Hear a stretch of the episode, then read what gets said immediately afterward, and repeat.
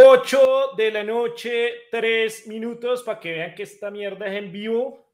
Buenas noches a todos los que nos acompañan hoy en este sin libreto, 9 de octubre del 2023. Iniciamos un nuevo programa, el número, ¿este qué número es, Nico? 36. 36. Fue madre, Dios mío, ya, ya casi, ya casi, ya casi a los 50, ¿no? Ya, ya se empieza a ver el medio centenar de programas a los, 50, a los 50, programas y 50 años, por supuesto. A los 50 programas ahí sí no la pegamos en vivo.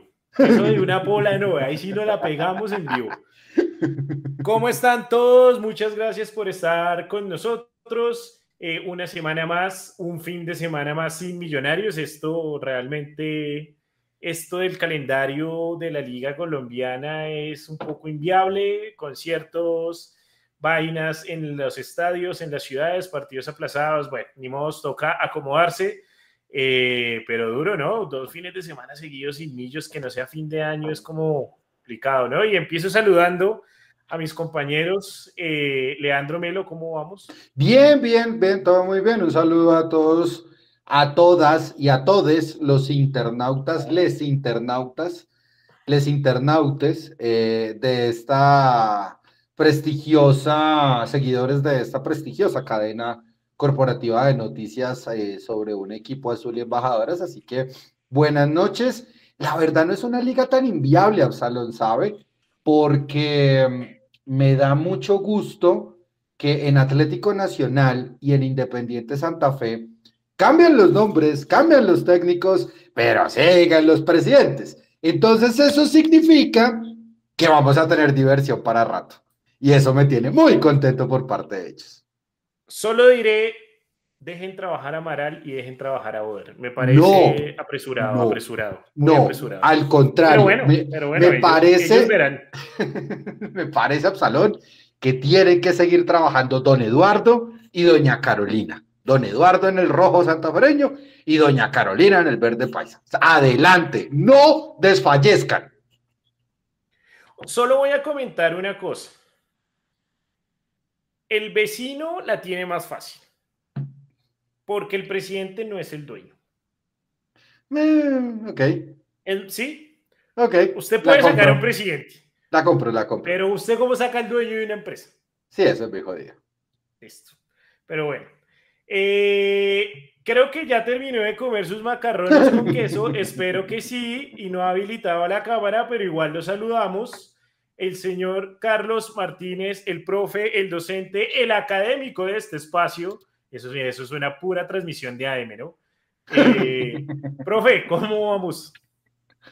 Con proyección nacional e internacional. le vamos a decir, por el académico, le vamos a decir el Octavio Mora de Mundo Millos. Sí, sí, estaba pensando justamente en Octavio. ¿Cómo les va? Buenas, noches. Y yo sí, yo sí me, me uno al, al grupo de, de Absalón con el tema de la inviabilidad, porque el presidente que no sacan, lo matan y no pasa nada.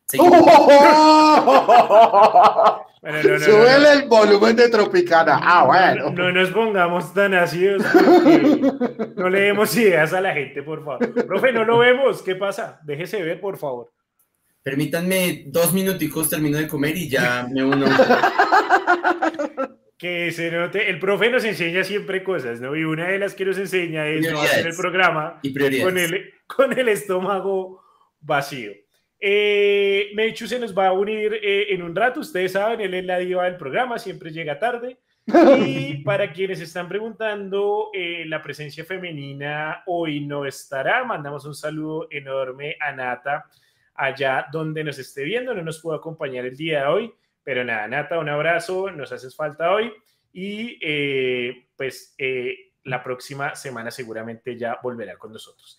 Desde el más allá, como siempre, levantado desde las 4 de la mañana, no estoy el viajaba, ahí está, Hay días de días. O sea, que fácilmente se puede dormir a mitad del programa. Don Nicolás, ¿cómo vamos? Eh, lo intentaré, eh, pero con ustedes es complicado. ¿Intentará que dormirse o no? Claro, este, este, con este cansancio sería lo óptimo, pero con ustedes es difícil. Eh, bienvenidos todos a este programa número 36 que, bueno, trae más discusiones de, de las buenas. A ver qué nombres saltan por ahí hoy. Bueno, antes de entrar en materia con el par de temas que les traemos para hoy y que seguramente Nico se me confirma, tendremos comentarios en, en Instagram de lo que nos dejaron. Leo, ¿alguna neura para el día de hoy? Sí, la tengo, pero para mitad del programa cuando pasemos del primero al segundo tema. Ah, pero usted siempre descuadrándome el sin libreto. De malas, de malas, esto es sin libreto. Bueno, eh, rápidamente les hago una pregunta ¿qué se siente tener dos fines de semana? O sea, hace ocho días hablamos de, bueno, ¿qué hizo el fin de semana sin millos? ¿Qué hace uno un segundo fin de semana sin millos? ¿Qué hizo Leo?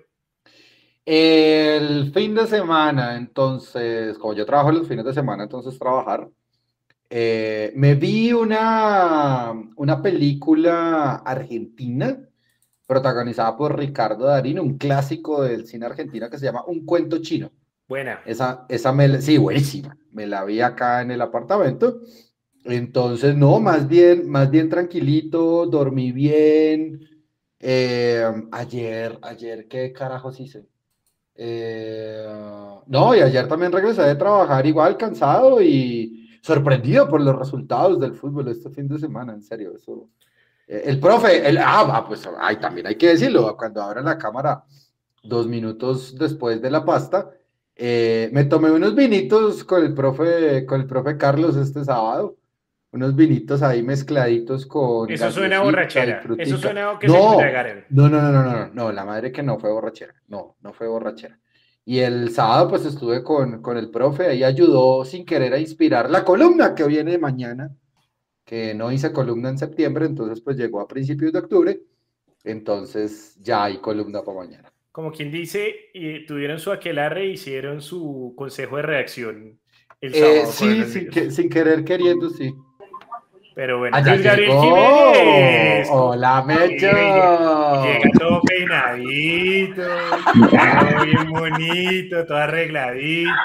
Ayer la pregunta, ¿usted de dónde viene, Gabriel? No, no, no, no, no. ¿Usted por qué tiene el pelo mojado? ¿Usted que Yo sé que no es físicamente imposible, pero parece con solo ver lo que huele a jabón chiquito. No, no, no, no. Es jabón grande. ¿Cómo vamos, Mecho? ¿Todo bien? Mm. Bien, es que hoy no tuve que ir a la oficina, entonces hoy me di un, un lapo para entrarme a arreglar tarde. No, había ese rigor. Un duchazo, a las siete y media de la noche. exactamente. No había que correr en ese transporte a Bogotá caótico, saliendo a las seis de la tarde de la 26 con Cali y etcétera, etcétera, etcétera. Es eso. es eso. ¿Qué hizo el fin de semana, segundo fin de semana sin millos? Eh, el sábado estuvimos con el equipo sub-16. Sí. Ganamos, uno, ganamos 6-1 un partidazo, le jugó ese, ese equipo a Fortaleza. Ayer estuve en un almuerzo en, no estoy, creo que es en el Rosal se llama. Eso es cerca de su casa, ¿cierto, Sarao? Sí, señor. El Rosal, allá estuvimos en un almuerzo. Me invitaron a un almuerzo. Un almuerzo campestre. Campestrinio, exactamente. Muy bien, muy bien, muy bien. Sí, ¿Y el profe? Bonito. ¿Qué hizo el fin de semana sin millos? Pues mire, dése cuenta que Leo eh, habló de, nuestros vinos como, ay, ¿verdad? Sí, sí, ay, sí, ¿verdad que nos vimos? Marica. Importante. ¡No! Yo lo tengo en la lista porque nos, nos, teníamos un encuentro pendiente con una amiga. Para usted sí fue importante, significativo. algo ahí como. Qué perro. no, claro. Es que no, pero, pero no, es, no, no solamente por Leo, sino porque Leo y yo descubrimos, gracias a Millonarios, que tenemos a una amiga en común de la universidad durante muchos años y no había, no había sido posible vernos. Y pues qué mejor en momento que un fin de semana sin tener la fugia de corra para el estadio, corra para la boleta eh, y pues tener ese fin de semana libre para vernos. Pero además de ello, yo no me aguanté las dos semanas y como ustedes pudieron ver, estuve con Mechu en, en Barranca Bermeja y fue como una buena inyección para aguantar un poquitico de todo este tiempo sin millonarios y haber compartido allá pues con los muchachos la clasificación a semifinales pues fue algo muy, muy chévere y ahí Nico también nos, nos podrá dar eh, fe de, de, cómo se vivió ese partido con ellos en Bogotá y nosotros allá cubriendo en Barranca. Última, última pregunta de lo del fin de semana. Eh, ¿El sábado cuando se encontraron y se tomaron los vinos, se pusieron también de acuerdo para la chaqueta negra hoy? Ojo que no es la misma, ¿no? No, no es la misma, por eso dije la chaqueta negra. Yo sé que no es la misma, pero no sé si la idea era uniformarse o... Pero es raro porque vea que, que yo creía que era menester eh, uniformarse para sin libreto y la vez pasada vino Leo con la chaqueta del... ¿Qué, fue lo que le dijo un oyente de del, del Willa? sí. Bucaramanga y del no, es que Leo, es Bucaramanga, Bucaramanga. Leo le gusta llevarla contra es un outsider. Entonces, es más por eso. Claro. Eh, Wilder Casas, le mandamos un saludo, siempre está con nosotros. Dice: Hola, Mundomillos, buen programa. Mechu, ¿qué pasa con los Giants? Uy, no. no. Uy, no. No, terrible. Ayer, ayer pude ver solamente la primera mitad cuando iba en camino y, uy, no. No. Terrible. Y, la, y el domingo. El domingo jugamos contra Buffalo, que es un equipazo a las en, en, horario prime time, es el domingo por la noche, nos van a volver una nada que por favor no hagan el domingo por la noche.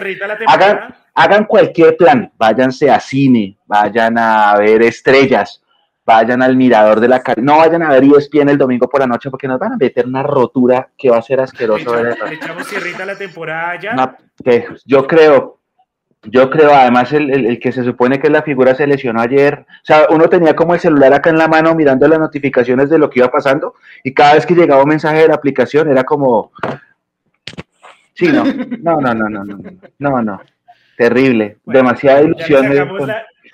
Ya le sacamos, la neura, me Uy, Ah, bueno, Rápidamente saludo a la gente que nos está acompañando, que nos ha escrito. Angélica CM, buenas noches para todos. Angélica, tú que siempre nos acompañas, un saludo. Gracias. Oropel también siempre nos acompaña, un saludo. Ricardo León, nos saludas de Plan City, Florida. Saludos, Un saludo para Ricardo. Eh, Eduardo López, Millo se retiró del campeonato o como es campeón entra de una de los ocho, preguntas. Debería ser Está muy eh, bueno. Sin embargo, hablando en serio, eh, dos fines de semana sin jugar y no salimos de los ocho. Es bueno, es bueno. Es bueno, es, muy bueno. No, y ojo, y ya no vamos a salir sin importar lo que pase mañana, porque si Alianza gana, bajamos al octavo como máximo digamos, derrotero, pero ya no salimos, ya es fijo que no salimos. Ah, cosa buena porque pues lo decía Gamero en una de las ruedas de prensa, no, lo que no quería era empezar a afrontar esos partidos aplazados fuera de los ocho porque sentía que iba a haber más presión, así que bueno, un aliciente más para que el equipo eh, encamine esta recta final del todos contra todos y pueda lograr la clasificación. Ah, sigo saludando a Miguel Quitián, que siempre está con nosotros. Saludos, Miguel. Camilo Alejandro Bustos, buenas noches. Cristian Peña nos dice que se ha hecho largo, que se ha hecho largo todo este tiempo sin, todos los dos fines de semana sin millos, eh, que menos mal, como decía el profe, pues estuvo el, partido el jueves y dice que como él trabaja en las mañanas, los fines de semana, que pues que así lo dejan trabajar juicioso. Pues bueno, lo, lo, lo malo por lo bueno. A Jaime Montalegre dice buenas noches, un brindis por los buenos resultados de nuestros canteranos. Sí, señor, salud, salud por eso. Sí, salud, salud, salud. Son, son buenos resultados. La... Y el profe Gamero, viéndolos allá, fotos pero, pero, es que Gamero, Gamero a la sub-20 generalmente siempre va a verla. Ah. esa foto no es, no es rara. Es su base, su base, es normal, es normal que él ah, vaya. De pronto el plus que tiene esta vez es que Gamero estuvo cuando el equipo profesional tuvo descanso porque siempre terminaba el entrenamiento y se iba a ver el partido de la sub-20. Como el equipo profesional descansó, simplemente él fue hasta allá desde su casa a ver a jugar a los muchachos. Y acuérdese que muchos de esos muchachos son del plantel profesional, habían, habían llevado a toda la pesada, reforzaron ese equipo, o sea, era o clasificamos o clasificamos. Beckham hace mucho no jugaba con la sub-20. Joan Hernández sí, porque él fluctúa entre la 20 y la 17, porque él todavía tiene 17 años. Samuel Asprilla fluctúa, eh, estaba Neisser, estaba Carvajal, entonces fue como mandemos a los que están ya jugando profesional a reforzar ese plantel y pasamos porque pasamos y pasamos. ¡Qué delicia! no es, no, es eh, porque además es darles minutos. no, no es, no es anormal, no es raro, y, los cones, si de pronto están viendo el programa, saben ver a Camero viendo los partidos de la sub-20. Es raro verlo viendo a la sub-17 o a la sub-16, pero la sub-20 va a verlos casi. Es entendible porque es el paso anterior. No, y, tenía por decir, hermano, qué delicia, qué delicia que es que le dicen a Millonarios que es una nómina tan amplia, pero los jugadores del fútbol base nutren al equipo profesional y el equipo profesional nutre al fútbol base para cualquiera de los torneos, hermano. ¿Hace cuánto tiempo no, así, no veíamos una cosa de esas? Es la primera vez que vemos esa vaina. Oiga, disfruten a los chicos, hermanos. Sí, hay que disfrutarlo. Y, y, hay otro tema, muchachos, y es eh, justamente de lo que está diciendo Leo, y yo quisiera mandar ese mensaje. Aprovechó el profe Gamero que, que, que no había jornada profesional para darle ritmo de competencia a sus sub-20 en un partido que era difícil porque Fortaleza es un equipo difícil a nivel divisiones inferiores. Siempre lo será, más allá del 6-1 que le metió la sub-16 el sábado. Pero es un, es un bonito mensaje para que nos demos cuenta todos, que es lo que decía Leo hace un rato, de lo que estamos viviendo y de que disfrutemos lo que estamos viviendo. ¿A dónde voy? Ustedes saben que hay un refrán que dice que todo tiempo pasado fue mejor. Entonces siempre el papá de uno le habla de equipazos de millonarios, que uno generalmente seguro no vio. El abuelo de uno le habla de jugadores mejores todavía. Entonces siempre se habla hacia atrás. Entonces está el que habla de que el equipo de, bueno, el que sí vimos nosotros, el de Lunari, el de Osman, el de John Mario, que no ganó títulos, pero que deleitaba. Entonces detrás hay alguien que le dice, no, ustedes no vieron a Funes, ustedes no vieron a Iguarán, ustedes no vieron a La Gambeta, ustedes no vieron a Vivalda. Y uno dice, sí, no, no, no lo vimos. Y atrás entonces hay otro que dice, no, pero ustedes no vieron a Brandt, no vieron a Willington, no vieron a Morón, no vieron a Paniagua y así, y atrás hay otro que dirá, no, pero usted no vio una maravilla Gamboa, no vieron una Klinger, y atrás entonces, pero es que yo vi a Estefano, entonces siempre como que todo, e, ese refrán siempre pega mucho, ¿no? Que todo tiempo pasado fue mejor, que siempre fue todo más atrás mejor, que siempre la historia pesa más que lo que se está viviendo. Y a veces uno tiene que hacer un alto en el camino y pensar y decir, ¿por qué? O sea, tenemos derecho a reescribir la historia, ¿no? Tenemos derecho en, en, que, en que nuestro presente se convierta en otra bonita nueva historia, ¿no? tenemos derecho en que podamos nosotros vivir cosas para contarlas después a esas nuevas generaciones y decir, yo también vi cosas bonitas, yo también viví cosas bonitas. A esto le falta un montón de títulos, obviamente, ¿sí? Porque apenas llevamos dos. Pero si uno analiza lo que ha hecho la era Gamero, no solamente es los títulos que se han ganado, Millonarios en lo más alto de la reclasificación dos años seguidos que pueden ser tres, eso no pasaba. Millonarios, millonarios peleando títulos internacionales, eso no pasaba. Millonarios haciendo que los rivales entren en crisis, eso no pasaba, muchachos. Entonces está bien. Uno, uno a veces, a veces uno cree equivocadamente, porque puede pasar, que uno llega tarde a la vida de las personas, ¿sí? En este caso esa persona es Millonarios. A veces uno piensa, no, llegué tarde. Esta persona o este equipo ya tiene una historia construida que ya es, lo, hace, lo hace grande y uno no se pone a pensar en que uno la historia la tiene que reescribir. Y uno tiene que aprovechar y vivir esos momentos bonitos que están pasando, que, se ven todos los días y, disfrutarlos. Y disfrutarlos. Y yo me pongo a pensar en el Real Madrid. El Real Madrid se hizo grande porque Di Stefano le dio cinco copas de Europa. Llevan 13. Entonces el Real Madrid pudo reescribir su historia tranquilamente. La gente no vive de recordar a Di Stefano como si fuera lo único.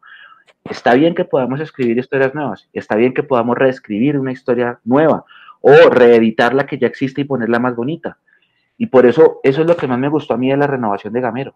Y yo le decía en un tweet, es una oportunidad muy bonita para volver a ser los más campeones de Colombia. Y vivámoslo, disfrutámoslo y acompañémoslo. Y esto que está pasando, inclusive con los canteranos, es una fe, una, una muestra perfecta de que nosotros también podemos dejar solamente de pensar en lo que ya fue y mirar hacia un futuro que puede ser muy bonito si las cosas siguen saliendo bien, por supuesto. Y terminé mi editorial. ¿Cuánto me eché? Al Salmo respondemos. todos. Amén. Amén. Eh, Gracias. A lo bien que sí, pura palabra de predicar, pero completamente de acuerdo en todo lo que, lo que dice Mecho. Bueno, jóvenes, entremos en materia porque si no se nos hace tarde después de la editorial.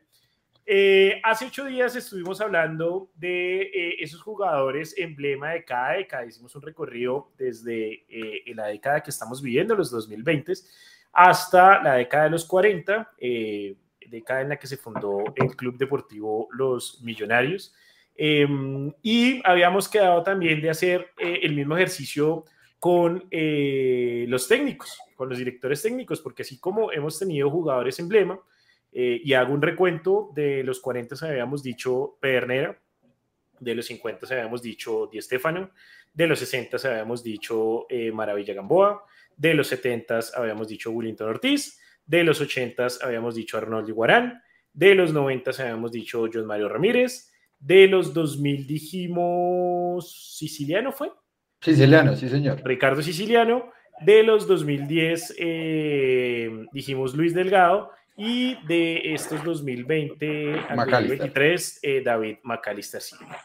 ¿Cómo quieren empezar el ejercicio de los técnicos? ¿Como lo hicimos hace ocho días, desde ahora hacia atrás o empezamos en los 40 y nos venimos hacia De atrás para, de atrás hacia adelante. O sea, desde los 40. sí, señor. Listo.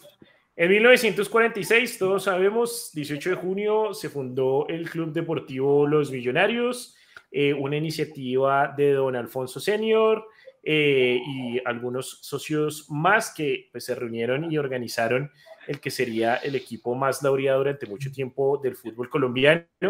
Em, y pues durante el 48 y 49, que fueron los únicos dos torneos de los, de los 40 eh, millonarios, eh, ganó uno de los títulos, el del 49, em, junto a Santa Fe, a su rival de patio, los únicos dos equipos que ganaron en los 40. Eh, y pues creería que el técnico de esa época, de ese equipo, es el equipo, es el técnico de la década, ¿no? Mechu, ¿qué opina? Sí, sí, porque es que hay una... Ahí hay un tema raro en la historia porque está el libro de Guillermo Ruiz, que siempre ha sido como la Biblia de todos, y están lo que referencian los diarios de la época. Y hay un momento en el que cuando llega Pedernera, que aterriza en Cali, porque Bogotá en esa época no tenía un, aeropuerto decente y tocaba llegar a Cali y de Cali transferirse a Bogotá. El Dorado existe después. Ah, exacto. Entonces, con Pedernera llega el Cacho Aldave. Correcto. ¿Sí? Entonces, la diferencia conceptual o histórica está en que para unos, incluyendo a don Guillermo Ruiz, Cacho Aldave ya estaba en Millonarios desde el principio de la campaña. Pero hay otros textos en donde se especifica que Cacho llega con Pedernera en el mismo vuelo y se han presentado los dos. Eventualmente Cacho sí es el técnico campeón del 49 y obviamente eso no está en discusión, es el técnico de la década. Pero sí está ese, ese tema de descubrir cuál versión es la correcta, desde cuándo está Cacho. Acuérdense que en esa época como que el técnico no importaba, ¿no? O sea, era, nos reunimos 11 amigos, jugamos y ¿quién es el técnico? No sé, había mucho, mucho caso de jugador técnico, como Pedernera. ¿Cómo no? ¿Cómo no? Entonces como que la figura del entrenador, del mister, del técnico no existía, no era tan visible, y no es clara. Si usted se va a los libros de historia, y los invito, porque a mí me encanta la historia del fútbol y de millonarios, a que la revisen y se van a dar cuenta de eso. Yo esta es la hora en que no estoy seguro si Cacho ya estaba o si Cacho llega con Adolfo. No lo sé, pero es el técnico de la década. Y, ¿Podemos decir los dos? En aras como de no confrontar las dos versiones de la historia. Lo que pasa es que Perner era jugador. Pero también es técnico. Después, en pero, los 50. Pero fue después, después, después, después. Ah, esa, es la, esa, es la, diferencia entre el 49 y los 50. Si, nos ah. ponemos estrictos, en el 49, cuando finalizó el torneo y Millonarios levantó la copa, el técnico en propiedad era Cacho Aldave. Era Cacho Aldave, sí.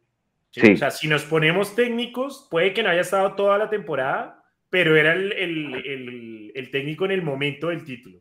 Entonces creo que ahí es donde realmente vale un poco el, o sea, donde vale el tema cuál era el técnico en el momento del campeonato. Eh, y pues creo que ahí pues no, no íbamos a tener mayor discusión. Cacho Aldave pues es el, el técnico representativo de Millonarios en los 40.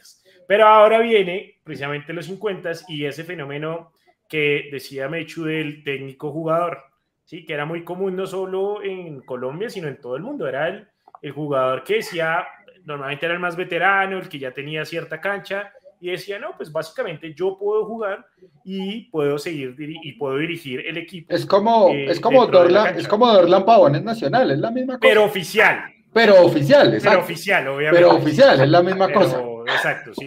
Eh, no tenía, Pedernera no tenía que gritar a nadie en el barrio. Claro, exacto. Y no tenía, y no tenía que haberse emberracado con Autori en una final de por qué tienes que sacar a este. Tal cual, tal cual. Exacto. O sea, a la final Perdera, Perdera sí era propiedad. Claro, o sea, Perdera sí tenía un poco más de autoridad. Eh, no, es que la tenía. O sea, realmente sí la tenía. Exacto, exacto. Sí, o sea, venía más de malas, pero. Claro, claro. Pero. y, eso, eso... Tenemos, y, y, aquí entra el debate, y voy con el profe, Eh, en los 50, en el año 59, el título de Millonarios queda campeón en 51, 52 y 53, y luego en el año 59. Eh, y en el 59 ya el técnico no era Pedernera, ya Pedernera se había ido del país, sino era Gabriel Ochoa Uribe, que también es un histórico de Millonarios. ¿Cuál creen que es el eh, y empiezo con el profe, entre Pedernera y, y, y Ochoa Uribe, el técnico ícono de los 50 en Millonarios. Lo que pasa es que después del 59 toca esperar hasta el 61 nuevamente para otro título. Y teniendo en cuenta el número de títulos, este factor que con el que yo puse a Pedernera por encima de Estefano hace ocho días, por lo que decía justamente técnico y jugador a la vez, pues debo ser consecuente y darle los 50 y el lugar que se merece a Pedernera Creo, creo que teniendo claro que el de los 60 va a ser el, doctor Ochoa. Seguramente. Mechu, Leo, ¿están de acuerdo? Adhiero completa y con violencia a esa afirmación. Pero ¿por qué con violencia? Adhiero con, con violencia y vehemencia a esa afirmación. Hay un tema, y para quienes leyeron, em, y, y, muy de acuerdo con Mechu, la historia está ahí para leerla, para buscarla, para investigarla. Eh, quienes leyeron el libro del mejor equipo del mundo de Mauricio Silva, em, básicamente, si el, y creo que lo dije hace ocho días, si el libro tiene un protagonista, es Pernera. Es eh, Adolfo Pernera, no solo por su llegada como jugador, sino también precisamente por, ese, por esa manera de dirigir luego al, al equipo, eh, por ser ese referente como, como líder y por echarse, digamos, esa responsabilidad que fácilmente pudo haber dicho, no, pues yo vengo aquí a jugar y a que me paguen y a dar espectáculo y ya. Eh, pero se ve también una responsabilidad y un cariño por el equipo que termina tomando Pedernera por Millonarios eh, y que lo lleva obviamente a ser director técnico y pues no, no, no lo podemos... Em, si lo miramos desde cierta perspectiva, son tres títulos como técnico, más allá de que igual fuera jugador. Eh, y no es algo tampoco que se repita mucho en la historia de Millonarios. Eh, tres títulos de liga, ¿no? Entonces, pues digamos que ahí estamos todos de acuerdo y en los 50, pues Adolfo Pedernera es el entrenador eh, ícono. Así como de acuerdo con el profe, creo que aquí tampoco nos vamos a poner místicos. En los 60, pues Gabriel Ochoa Uribe, que había sido jugador en los 50, había sido suplente de Julio Cosi, luego pues fue titular en algunos partidos cuando el Pacto de Lima acabó con el Dorado, eh, y llega el tetracampeonato, ¿no? Tras de que ya había ganado en el 59 su primer título como entrenador, luego llega la seguilla del 61 al 64, eh, y pues... No, pero, pero creo que el 64 no alcanza Absalao. ¿No? Creo que el 64 es en el 72. Eh, no, 72, el 64 es el Caimán. El Caimán, el Caimán, Sánchez, sí. El Caimán Sánchez, el Caimán Sánchez. Sí, sí, sí. Eh, pero bueno, fueron tres, tiene, tiene, toda la razón, Mechu, gracias por la corrección. Fueron tres títulos, más, o sea, además que bueno, aquí es donde. Pero son siete, otro en, lado. Realidad, en realidad dice la historia de Absalón que son, son en realidad siete, ¿no? El del 59, los tres de 61, 62, 63, más 72, más la Copa Colombia, más la Simón Bolívar. Es que eso así. hablando de liga, ¿no? Sí, pero. Claro, no, me refiero yo a que eso le suma al, médico Ochoa en total siete títulos que Oficiales, sí. Mechu me corrige si yo no. estoy el técnico que más títulos tiene en la historia de, Millonarios. Sí, sí es el que más tiene, pero la Copa Colombia eh, no, la Copa Colombia no existe. La Copa Colombia del 63 no existe. ¿Por qué no existe? Porque la Copa Colombia es un trofeo simbólico que se le entregó a Millonarios por ser campeón de liga en 61 62 Ah, por, por, haber sido campeón con No es que no es que haya existido un torneo Copa Colombia 63 que la ganó Millonarios, eso no existe. Ah, ok. okay. Y a, mucha gente no le duele, no le gusta, me echo hijo de tanto, no, no existe. no existe. No podemos inventarnos títulos que no tenemos. Esa copa es un trofeo simbólico, pero no existe. Ok. Eh, bueno, eh, ahí está igual la, referencia histórica y hay que tenerlo, hay que tenerlo claro. Eh, venga, a mi amigo, a mi amigo Rafael Enciso, venga, yo no estaba comparando a Pedernera con Dorlan, hice un símil, no una comparación. Ah, por favor, amigo. Por favor, no, por favor. Es un chascarrillo, es un chiste para trivializar al rival. Por favor. Eh, Sin embargo, si lo vemos de una manera, el médico Ochoa Uribe fue campeón en tres décadas diferentes, ¿no? Claro. Vaya, vaya logrela. Y fue campeón como jugador. Y fue campeón como jugador. Pero vaya logre ser campeón como técnico en tres décadas diferentes. No. Tremendo. Y es más, con todo y su palmarés exitoso también por el América de Cali, eh, creo que solo lo ha hecho en Millonarios. Y no sé si haya otro caso. No, es que hay un. No, y, y es que justamente por eso fue que yo en esa década del 60 puse por encima de. ¿A quién escogimos en el 60? Perdónenme, me recuerdan. A Delio Maravilla Gamboa. Por eso yo puse por encima de, de Maravilla a Zenel Mosquera, porque Zenel Mosquera no es solamente pentacampeón, sino que es campeón en dos décadas diferentes, porque él es campeón 60, ese tetracampeonato y en el 72 antes de irse a Millonarios alcanza a ser campeón otra vez. Bueno, pero, pero ese caso sí es más común, o por lo menos se ha vuelto a dar. Macalister Silva fue campeón la década pasada y esta. No, pero cinco, es que eso sume los títulos. Más el jugador que solamente ha jugado en un, en un club. Nunca jugó en otro, en otro club. Bueno, en Brasil, ¿no? jugó en Brasil. No, nunca. Él nunca se fue de Millos. Ah, no, no, no, no, sí, tiene razón, tiene toda la razón. Absalón. Absalón. se fue. Absalón. No, lo congeló. Carlitos congeló a Absalón.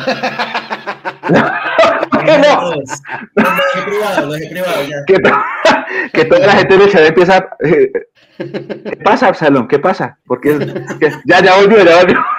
¿Ya, ya volvió Absalón? Sí, sí, ya, creo que ya. No, ah, no. Está congelado. Y con, y con esa pose intelectual, mmm, mírame. no, y ahora mm. se, se, descongeló un segundo para cambiar la pose y volvió a quedar. ¿Por, qué, ¿Por qué no se conectó Natalia? Otra, otra, otra, pero desconecte la otra conexión. uy, sáquenle un pantallazo, pantallazo, sáquenle un pantallazo, a eso, por favor, pantallazo. Nico, Nico, Nico, Nico, Nico. Nico, pantallazo. Listo, listo, ya estuvo, ya estuvo. Lo tenemos, Gracias. Lo tenemos. Tenemos a. Pronto tu sticker. el sticker, el sticker, el sticker. Tenemos a Absalomi. ¿Absalom? bueno, no, no, pues mientras vuelve Absalón, entonces, eh, íbamos en los, en los, en los, en los 60, ¿no? O sea, íbamos, íbamos en los 60, chicos. Sí. Sí, sí, sí. Eh, bueno, entonces sí, yo creo que es el médico. Además que el médico tiene otro plus enorme y es que él en los en el año 77, él tiene una pelea fuerte con la directiva de Millos de la época. Fuerte. Y el médico dice, yo no vuelvo a dirigir a Millonarios. En medio de eso, el, origen o el motivo de esa pelea? es, ah. un tema, es un tema con los directivos por no jugadores. Es una ah, pelea con los directivos de la época. Y él dice, yo en mi vida vuelvo a dirigir a Millonarios. 77 se va al América. No, 78 creo, porque Pedro del Hacha llega en el 78 para ser campeón en el segundo. No sé, bueno, estoy entre 77 y 78. Se va al América y con el América es una época completamente dorada hasta el último partido que dirigió como profesional con el equipo rojo de Cali, que, donde ganó todo y se encargó de volver a un equipo de pueblo, de barrio, en un equipo de los grandes de este país. Tres veces Finalista de la Copa Libertadores. Jugó tres finales de Libertadores, ganó el único pentacampeonato que tiene un equipo en Colombia, potenció a Willington Ortiz porque se lo llevó para allá y también lo hizo ganar. Y obviamente, así como el hincha de Millos adora, ama y, qué sé yo, enaltece, alaba al médico, el hincha de la América también. Y tuvo un récord que hace poco se le igualó, que el año pasado, oh, perdón, el año pasado no, que hace unos meses eh, se le igualó Alberto Gamero y, eh, y, era el de ser campeón con tres equipos diferentes, ¿no? Ser campeón de liga. Porque recordemos que el médico Choa también fue campeón como entrenador de Independiente Santa Fe. Cierto. También fue, fue campeón con Santa Fe en el 58, si no estoy mal. Sí, tal cual. Pero, eh, y era un récord que no había igualado a ningún entrenador hasta que Alberto Gamero pues lo logró siendo campeón con el Chico, con Tolima y con, con Millonarios. Entonces, 60... Perdón, solo para completar ahí a, a, Mechu, eh, el médico Ochoa de un año sabático en el, en el 78, en el, en el último. Entonces, entonces sí fue el 77. En el 77, en el 78 tiene el, año sabático, llega en febrero del 79 a la América y de ahí para allá es una bestialidad. Es una cosa loca. Ahora, el, el hincha del Cali tiene todo el derecho a odiar al médico Ochoa A ver. El, el Cali dejó de ser el equipo top de la ciudad porque el América se lo llevó puesto. Y el Cali es el equipo histórico, tradicional, el equipo de la ciudad y el América era el equipo del pueblo. Las cosas pasan y cambian. Lo del médico Ochoa es una cosa maravillosa. Una corrección. 1966 fue el título de Ochoa con ¿De Santa Fe? De Santa Fe. Ok, gracias. Ahí, como, como para dejarlo claro, con Millonarios 59, 61, 62, 63 y 72, 66 con Independiente Santa Fe y con el América 79, 82, 83, 84, 85, 86 y 1990. 90. y, ahí, y ahí se retira y se retira, pero por la puerta más grande de todas. Sí, el, médico es, país. es una cosa increíble. Es una cosa increíble. O sea, lo que ha hecho, no solo para la historia de Millonarios, sino por lo que hemos hablado, la historia del fútbol colombiano. Uf, y fue técnico de selección creo que le faltó eso, le faltó llevar a Colombia a un mundial. A un mundial. Es, creo que lo único que le faltó, además que es la escuela de un ah. montón de técnicos. y ahí le dejo un dato. El uniforme de la selección Colombia actual, el amarillo, azul y rojo, es gracias a él. Él es el que cambia el famoso zapote mecánico y es el que dice ese uniforme no, ese color no representa el país y es el que institucionaliza el amarillo, azul y rojo. Claro, y antes del zapote viene la camiseta blanca con la franca con la bandera. Esa camiseta era la segunda del zapote, realmente. Era la segunda. Era, la segunda. A, mí esa camiseta me gustaba. el primero, esa camiseta es divina. Y a mí me gustaba. la naranja a mí también me encanta. El primer uniforme con el que fue la selección Colombia a un mundial, el de 1962, era azul. Ajá. Era una camiseta azul, eh, con pantaloneta negra y medias blancas.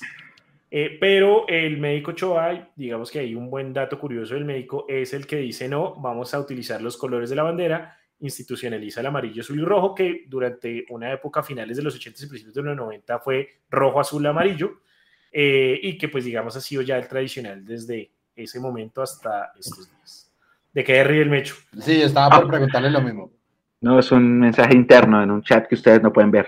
Ah, no, menos ah. mal, hermano, porque no quiero conocer esos, ese tipo de chat. Oropel me pregunta qué, qué camiseta, me dice que qué camiseta tan bacana. Muchas gracias, Oropel. ¿De qué año es? 1988. 88. Eh, la camiseta del título número 13 de Millonarios. Eh, quedó ahí el pantallazo, muchísimas gracias, me vi muy chistoso en doble, doble pantalla. siento que me estaban usurpando. ¡Se viene el sticker! Sí, obvio, eso eso es de ahí, así que, pues nada.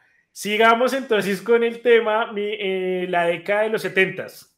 Tuvimos dos campeonatos de liga, 1972-1978. En uno, pues como ya eh, veníamos hablando, estuvo Gabriel Ochoa Uribe. Y en el otro, Mechu me corrige, quién fue el entrenador campeón, si no estoy mal, fue eh, Pedro del Hacha, ¿verdad? Es Pedro del Hacha. ok.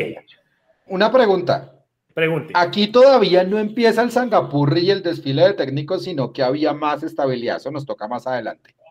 Pero en los 70, ¿cuántos técnicos tuvo Millonarios? Señor historiador, está Vamos a buscar, déjame, déjame buscarlo. Porque, en los, mientras, porque mientras usted los busca. En los 70 aparece, aparece la figura de una persona que es también muy importante para nuestra historia, que se llama Jaime Arroyave. El loco. Y el loco. Hágale que tengo el dato de los que pasaron por Millonarios. y el loco, o el pantalonudo, como también le decían, era un técnico que encargado de apagar incendios. No solamente era el mejor scout de la historia de Millos. El Neis Nieto de la época. y, y hay, uno, hay uno muy parecido que ya se retiró también, que también era muy bueno, el Tucho Ortiz en el Tolima. Ajá, sí, Y el Tucho traía jugadores al Tolima una vaina bárbara y buenos todos. Ese Tolima de esa dinastía de los últimos años con Hernán Torres tiene firma del Tucho Ortiz en ese proceso. Algo así hacía, guardando las proporciones para que no me hagan la que le hicieron a Leandro, no me vayan a insultar, lo que estaba haciendo eh, en su época el loco. El loco era un gran scout que traía lo mejor de, los, de, las, de, las, regiones, porque Millos nunca fue solo de Bogotá, fue siempre de todo el país. Correcto. Y adicional, era el técnico que salvaba las papas cuando las crisis aparecían. Entonces, en la historia de los 70 ustedes van a ver que el loco Arroyave fue muchas veces director técnico encargado de Millonarios. El 78 particularmente es una de ellas. El loco fue muchas veces técnico de ese equipo, pero el que figurará en el registro es Pedro del Hacha, porque Pedro del Hacha llega como en agosto y se corona campeón. Esa es la historia del loco. Ahora sí, ¿quién? Mira, ahí les tiran una idea, que el meme es Spider-Man, pero con las dos imágenes mías. Ahí. Bueno, eh, la década de los 70 se inició con el brasileño Otto Vieira, que había llegado pues en 1969. Luego Pancho Villegas, Jaime Arroyave, que estuvo como encargado eh, una época en 1970. Luego el regreso de Gabriel Ochoa Uribe, de 1970 hasta el 75. Ya desde ahí uno empieza a decir, si estuvo la mitad de la década, creo que Gabriel Ochoa Uribe también sería el técnico de los 70. Tucho Ortiz en el 76, como mencionaba Millo, eh, Mechu, perdón. También estuvo en Millos Rubén Sole, Argentina, Juan Eulogio Urriolaveitia eh, en el 76. Luego en el 77, Gabriel Ochoa Uribe regresa, pasaje corto. Jorge Solari, Argentina, Rubén Sole de Argentina en el 77. Jorge Solari, el indio, el papá del indiecito. Eh, sí, claro. Exactamente, el mismo Jorge el Indio Solari. Jaime Arroyave, otra vez encargado en el 78, Osvaldo Panzuto en el 78, argentino. Eh, luego otra época de Jaime Arroyave, como siempre interino. Pedro del Hacha en el 78, que como decía Mecho es el que termina el campeonato y pues el que oficialmente queda como técnico campeón de Millonarios. Y en el 79 tuvimos tres técnicos, el argentino Juan Eduardo Hochberg, el colombiano Oscar Ramos y el argentino José Baraca. Creo que el hecho de tener, de estar media década y a unos y en algunos tramos más de la segunda parte. ¿Usted, mencionó, ¿usted mencionó a Panzuto? Sí, sí, sí, claro. Osvaldo Panzuto en 1978. Eh, pero creo que sigue siendo entonces Jaime Arroyave, ¿no? No, no, no veo. ¿Jaime Arroyave o el médico eh, Ochoa? perdón, eh, médico Ochoa, disculpen. Ah, ok. habiendo estado media década, no sé si haya otro que le pueda pisar claro, o sea, si, quieren, mirarlo por títulos, o sea, una cosa es que, llegue de la exactamente, pero por trayectoria y por lo que le deja Millonarios aún con la pelea, eh, creo que el México Ochoa se lleva todos los honores de los 70 Sí, además que, además que está lo que dicen ustedes, el México Ochoa fue el título de la Copa Simón Bolívar. Ese es un título que a muchos no les suena, a muchos no les gusta, a muchos no les cuadra, pero es, un título oficial. Pero es oficial. Es un título oficial, reconocido y hay que sumarlo al historial. Mucha gente no lo suma. Ese título hay que sumarlo al palmarés de Millonarios. Y sí. Hecho. Bueno, aquí es donde se viene. Empezamos los dolorosos. Empezamos los, sabrosos. Aquí empieza, aquí empieza el debate. En los 80 solo hubo un técnico campeón, que fue campeón dos veces. Ajá y que hay que sí o sí, o sea, nos guste o no, verlo como técnico. Es que yo ya lo tengo. Ay, ay, ay, luego, ay, sencillo. Sería odiado, no querido. Ay, ay, ay, ay, ay, Y entonces empieza la dualidad. Es, y voy a hacer la pregunta directa para que la gente que nos está viendo nos lo deje en los comentarios señor eh, hincha, señorita hincha, amigo embajador, amiga albiazul. Amigue Albiazul. usted que Luis Augusto El Chiqui García debe ser mencionado como el técnico de la más importante de la década de los ochentas en Millonarios? Lo está jugando como técnico, lo está, sí, con, por lo que hizo en los ochentas.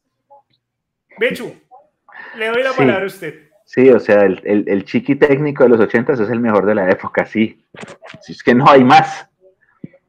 No hay más. Lo que pasa es que después. el único que estuvo cerca no del título fue Pinto en el 84. Es que realmente estuvieron, estuvieron varios. Es que como la como el formato del torneo era un octogonal, entonces a la última fecha podían llegar tres equipos con la opción y quedaban dos, primero, segundo Libertadores y el tercero, chao, gracias por participar y vuelve pronto. Y Millos todos los 80 estuvo cerca. El del 84 es el que más es como el más reconocido porque fue subcampeón, que fue Pinto.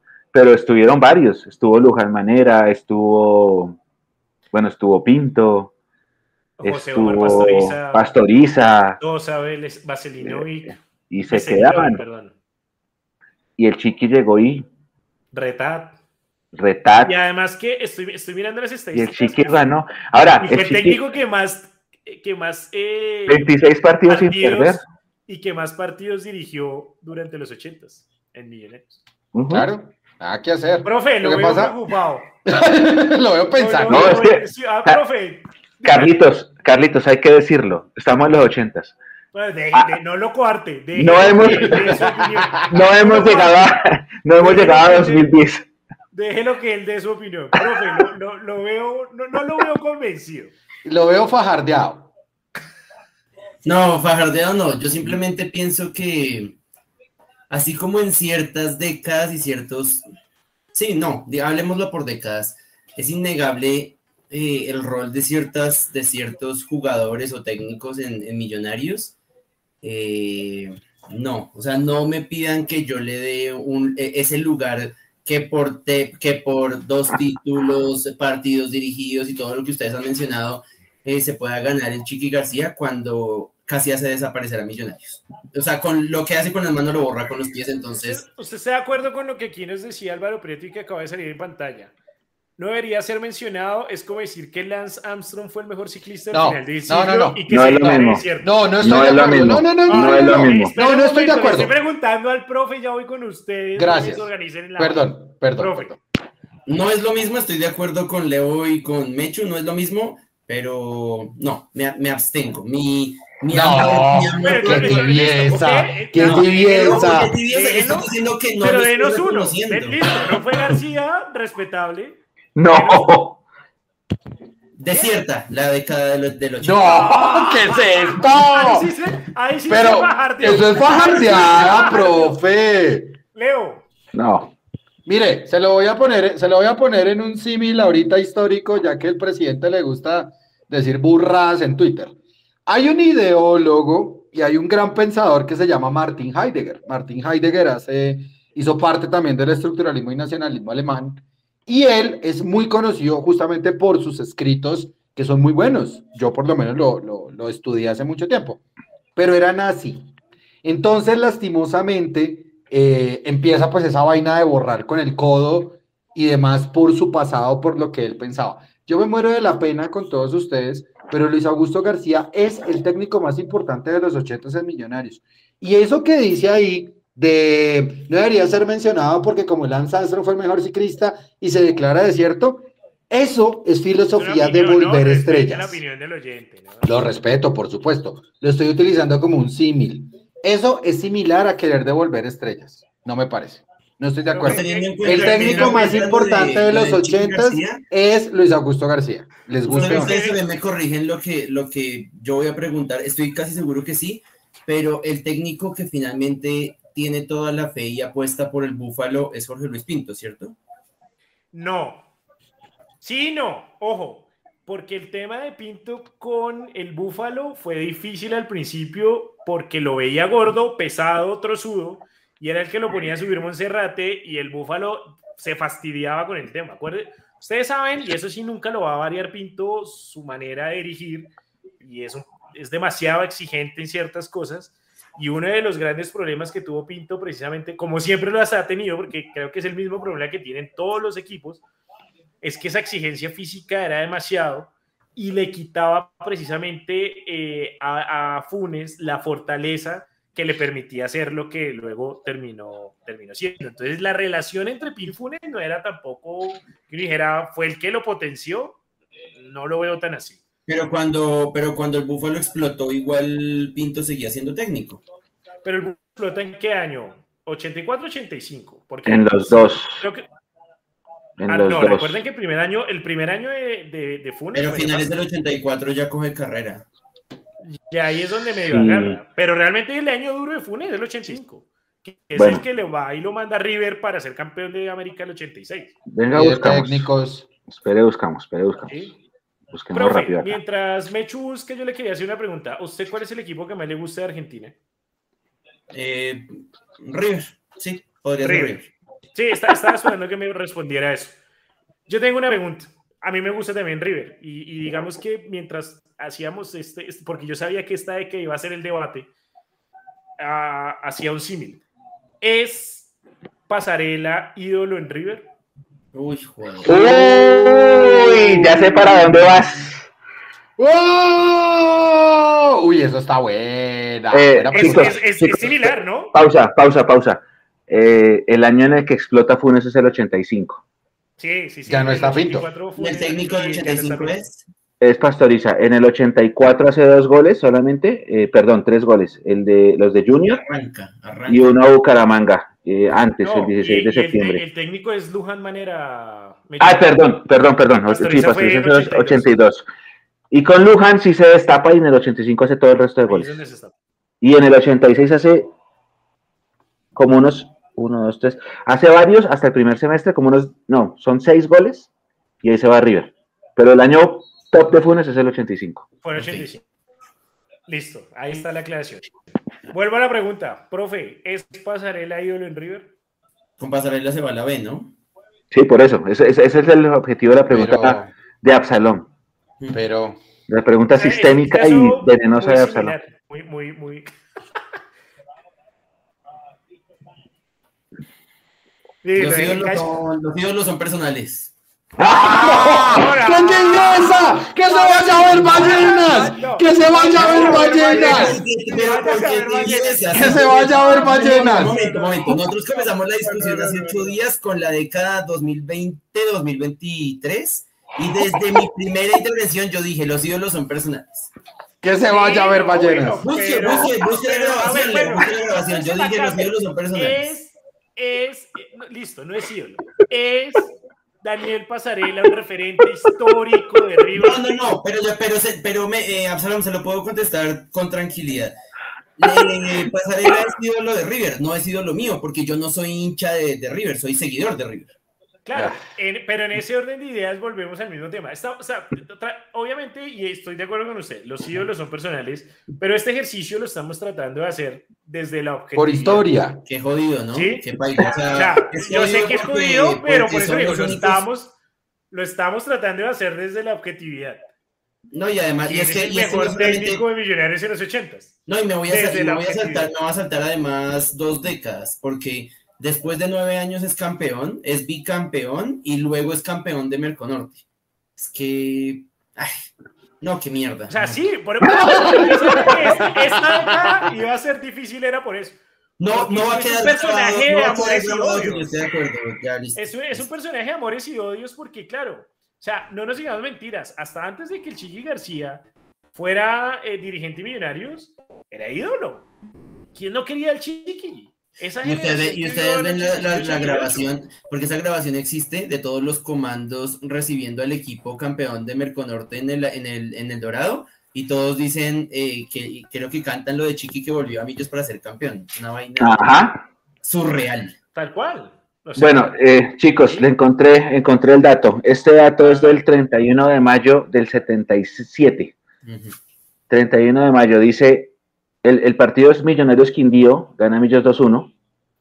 Y dice, Ochoa comunica su retiro a los jugadores a las 8 y 30 de la noche tras la proyección de la película sobre el juego del domingo que ganaron los azules 2-1 al Quindío. Y dice entre comillas, era algo que, se que, ya se que ya se vislumbraba.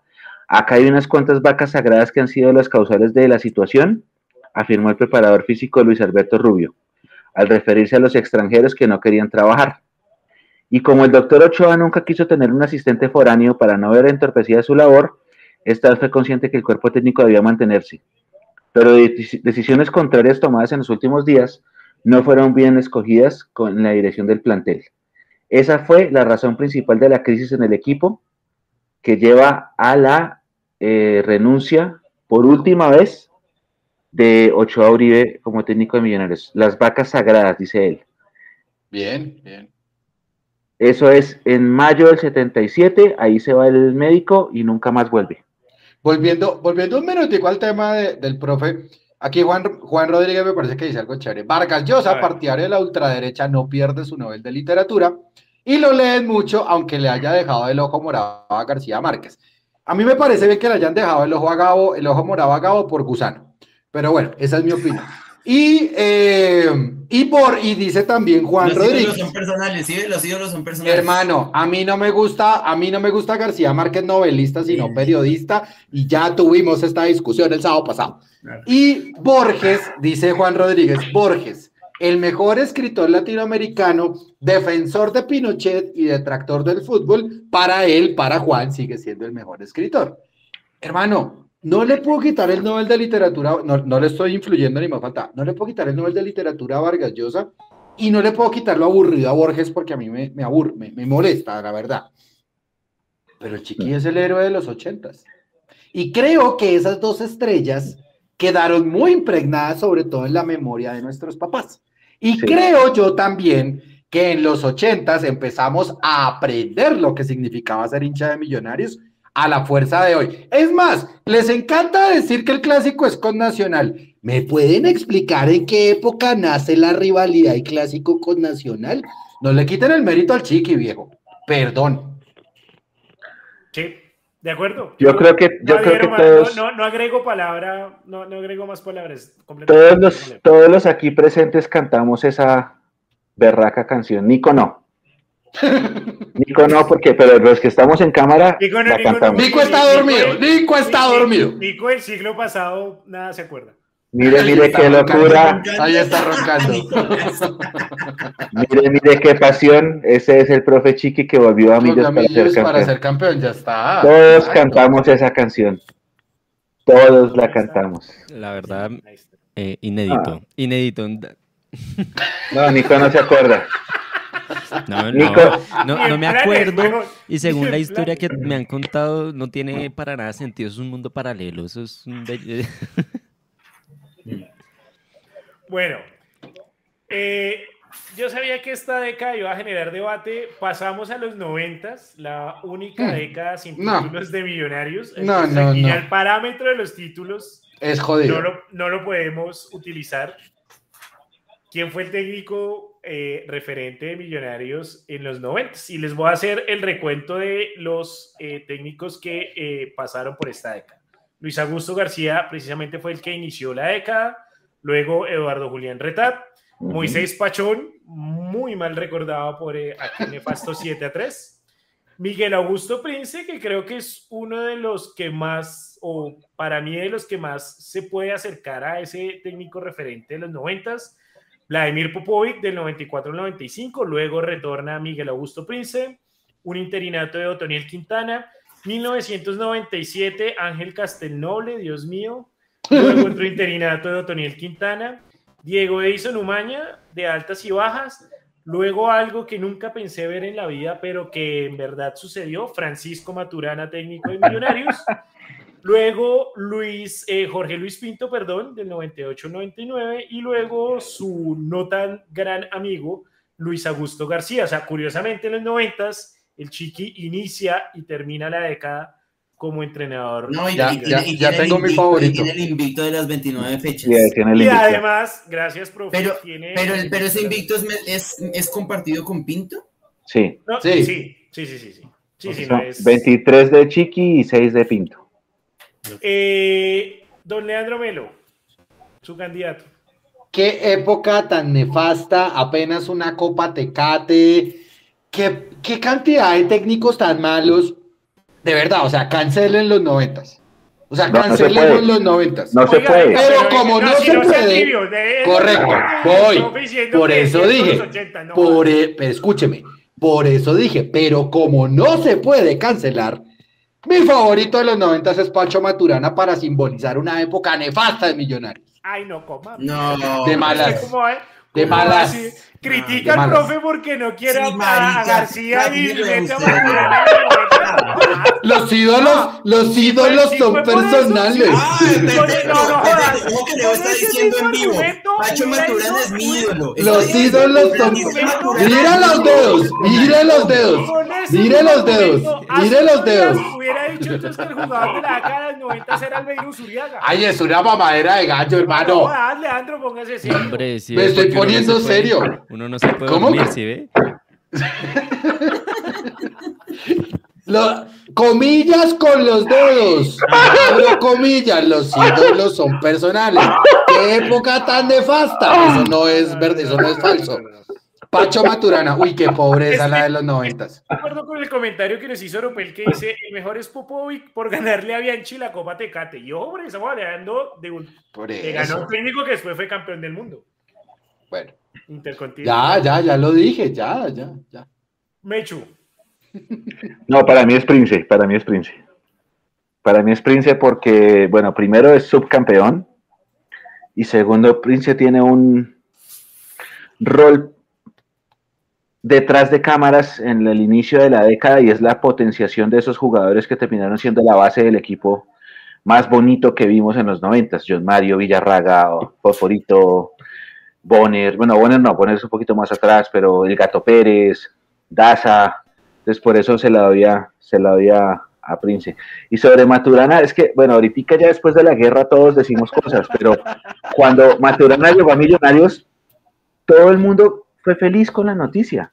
Es que yo, yo me acuerdo, yo tenía 15 años. Se, le dijo en un programa. Todo el mundo, todo el mundo cuando anunciaron a Maturana, todo el mundo dijo, sí, todos era, eh, eh, por fin trajimos al técnico, era el técnico de moda, había sido campeón con Nacional, había sido campeón con América, fue campeón de Libertadores, y cuando llegó Maturana todo el mundo como sí, o sea, todos querían a Maturana, pues obviamente ya después le duró cinco meses la gana, pero, pero para Dios mí mío. Oiga, dice Oscar Rincón que solamente me falta que yo aplauda un gol de rival. Hombre, no entiende, no entiende que es una parodia, por Dios. Eh, qué horror. Profe, su candidato. Eh, creo que el nano está de primeras. Yo inclusive tengo un amigo que, está en una de las barras de Oriental de Millonarios que su nombre es, es eh, elegido por su papá por el nano Prince. Él se llama Miguel Augusto. Y no, pero yo creo que personalmente, eh, por la misma razón por la que mencioné a Villarraga en, el, el, programa pasado, me voy a mencionar a Popovic porque fue el primer técnico que yo vi enfrentar a Nacional en un partido muy, muy bueno. Eh, y es el primer técnico de Millos del que yo tengo memoria de verlo ahí en la raya dirigiendo y enfrentándose a Nacional. Nos dice Juan Rodríguez, los ídolos como los santos, solo lo serán hasta que se mueran. ¿El chique aún se puede reivindicar? No, pero tendría, o sea, hay una forma, el chiqui tendrá que comprar a Nacional y quebrarlo y mandarlo a la... Sí. No, no, no. Ese señor está Y Wilder Casa nos pregunta que si en, esa época jugó el pibe, no, el pibe jugó en 1984 en Millonarios. Ah, realmente el pibe jugó en Millonarios antes de ser el pibe. Antes de, de, que sí, acá, eh, acá llegó fue Carlos Alberto. Después cuando se va al Cali viene a ser el pibe. Eh, sí, ya con la selección y todo viene, viene a ser el, el pibe Valderrama. Eh, Uy, cuando estaban hablando de Cano, ¿no? Vio que la historia de Millos en esos aspectos es como repetitiva, o sea, lo del pibe, lo de en su momento Víctor Bonilla, que lo dejamos ir acá, que estuvo en inferiores. Creo que, si no estoy mal, Preciado también. El Interpreciado estuvo en inferiores. Eh, Falcao. Falcao. Y ahora estaban hablando de, de, ese tema y uno, y sí, eso se repite mucho, ¿no? Pero, creo que le pasa a todos, yo creo que le pasa a todos los equipos. En su momento también Millos deja ir a, a McAllister. McAllister, pero lo de Cano es increíble. O sea, es que yo veo cada gol de Cano. Además que Cano, los tres máximos goleadores eh, que yo he visto, pues, Cano, Galván y Valenciano, felices haciéndole goles a Millonarios, felices. O sea, usted busca la historia de Galván, nos hizo goles con todos los equipos. Valenciano, no hablemos y Cano. Pero bueno, esas cosas pasan. Y Dairo Moreno, porque Dairo pasó por acá. Él, está a tiro de ser el máximo goleador de la historia del fútbol colombiano. Pasó acá y acá dejó huella porque hizo goles. pero también cada vez que nos veía nos hacía goles de todas las facturas. Es una cosa loquísima. Pero yo creo que le pasa a todos los, a todos los que, a todos los equipos. Yo, yo, yo sí creo que todo, o sea, no, no hay equipo infalible que vea a los jugadores y pueda proyectar el futuro. Eh, en, el, en, el, ejemplo de Falcao, y esto lo he hablado con, con muchos amigos, si Falcao hubiera que, si hubiera quedado millonario, sería el Falcao que conocemos ahora. Si no hubiera ido a River. No, pero eso es otro problema. Sí, o sea, ahí volvemos al, al, al, de siempre, ¿no? Si mi tío tuviera tetas, pues sería mi tía, pero, pero pues queda todo en, en, en la suposición. Me falta dar el de los noventas para mí, Prince. Yo creo que Prince, ah, no solo por el hecho de haber jugado en Millonarios y obviamente haber potenciado esas divisiones inferiores, em, creo que era un equipo que tenía mucha personalidad y que más allá de que pues no tuvo títulos, eh, tenía un poco esa, mm, esa identidad embajadora, esa identidad de Millonarios y precisamente eh, muchos de los jugadores de esa época de los 90 en Millonarios, siempre que los entrevistaban hablaban muy bien de Miguel Augusto, así que eh, creería yo también que el, técnico referente de los 90 es Prince. Eh, pasamos al 2000, 2000 al 2010. El único título que Se viene Kosovo, se viene Kosovo. Tuvimos tal vez una de las épocas más nefastas en la historia de Millonarios. Ah, voy a empezar a darles algunos nombres y ustedes. Osorio, Osorio. Jaime El Rodríguez, Diego Edison Maña, Luis Augusto García, Peter Kosanovic. El mejor. Es el mejor. Eh, un interinato, Dios mío, yo no puedo creer que esto haya sucedido. Germán Gutiérrez de Piñeres. José Eugenio El Cheche Hernández, a pesar de que no le gusta la changua. como al profe, como al profe tampoco le gusta la changua. No, profe, ¿se le gusta la changua? No, no, no, no, no me gusta. Bueno, pues tampoco me gusta Santa Fe, o sea. Sí, no, no, no, respetale, no. Yo ahí no hay. Ay, profe, todo bien, cuál suave, eh, hombre. Aquí hay otro soldado del sin Bien, hijo, bien, bien. Cuál suave, profe, estamos mamando gallo. yo soy de los que creo que el tema de la chamba es un tema generacional, Las generaciones más recientes. Sí, sí, estoy de acuerdo. No, fueron creados con. Sí, no les gusta el gluten tampoco, entonces, pues imagínense. el siguiente eh, programa es cómo se alimentaba millonarios a lo largo de las décadas. Norberto Pelufo, eh, Oscar Cortés, acuérdense del famoso Kinder. Este sí, yo, yo la verdad me pregunto este man cómo vino, cómo hizo para estar por acá. Dragan Miranovic. Fernando Castro, el Pecoso, que nunca me ha parecido mal técnico. De nuevo Prince. Juan Carlos Osorio.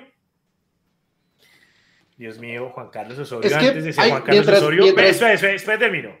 Déjeme terminar la lista. Martín Lazarte. Oh, Mario Anemerac. Oscar Héctor Quintabani. Mm. Un interinato de Bonner, un interinato de Nilton Bernal. Luis Augusto García hasta ese partido en que se fue a la mitad del, del juego, en el intermedio, de Chico, mm. y el que termina a Diego Barragán, otro interinato, y el que termina eh, en la década como eh, técnico millonarios en 2010, el señor Richard Es que, es que para, para, para, para ilustrarles, desde el 80, ese, este dato es de Alfredo Yacelga, la primera vez que se lo leí. Desde 1989 hasta la liga del 2000, hasta la liga del 2012, pasaron 29 técnicos por millonarios. 29 técnicos. De ahí de los 2000 se escoja. Y le voy a, y le voy a dar el mío, el último de la década, que es el profe Richard Páez, que es por donde empieza la reconstrucción de millonarios. No vale. ¿Por qué? Ah, Porque la década terminó en 2009. ah, bueno, entonces. Antes, entonces, ah, ok. Entonces, con esa regla, con esa regla, todo bien, con esa regla, es Mario Vanemerac. Pues tuvo una época No dorada, pero por lo menos en medio de la, de la, mm, no sé cómo decirlo, de la mediocridad que tuvo esa década con Millonarios, pues nos llevó a una semifinal de Sudamericana, ¿no? ¿Usted se acuerda, Absalón, usted se acuerda, usted se acuerda de ese comparativo que le hacían a Santa Fe con el tema del Pecoso Castro, que él tenía un Ferrari? ¿Se acuerda de eso?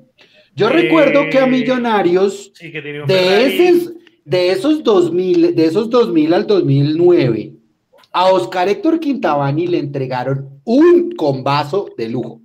Y combazo de lujo me refiero de la época. Que venía de ser bicampeón, ¿no? Corre con Nacional y aparte de eso tenía jugadores, aparte de eso se le pagaba más a los jugadores, se le pagaba a los jugadores, sino a los administrativos para tener un buen equipo y fue un desastre. Fue un completo Martín desastre esa, esa vaina de, de Quintabani. Y yo creo que Vanemera con menos hizo un poquito más. Y es un buen recuerdo que tienen los hinchas. Y desde esa perspectiva, el equipo de Pelufo, el que se quedó en aquel nefasto día de las velitas 2003. No me parece tan combo como el de Quintabani y no me parece que peleara tanto como el de Vanemerac. Pero es que el de Vanemerac que peleó, bueno, no, no, obviamente no va a pues, militar, una semifinal de, sí, llegó una semifinal de Sudamericana. Gracias. Pero en liga, el que estuvo más cercano, creo, eh, durante esa década fue el de... créame, Absalón, Absalón, créame. O sea, pues para mí, es más importante lo que hizo Mario Vanemerac por esa Copa Internacional, que fue lo más cerquita que estuvimos, que lo que pudieron hacer todos los demás técnicos en esa década.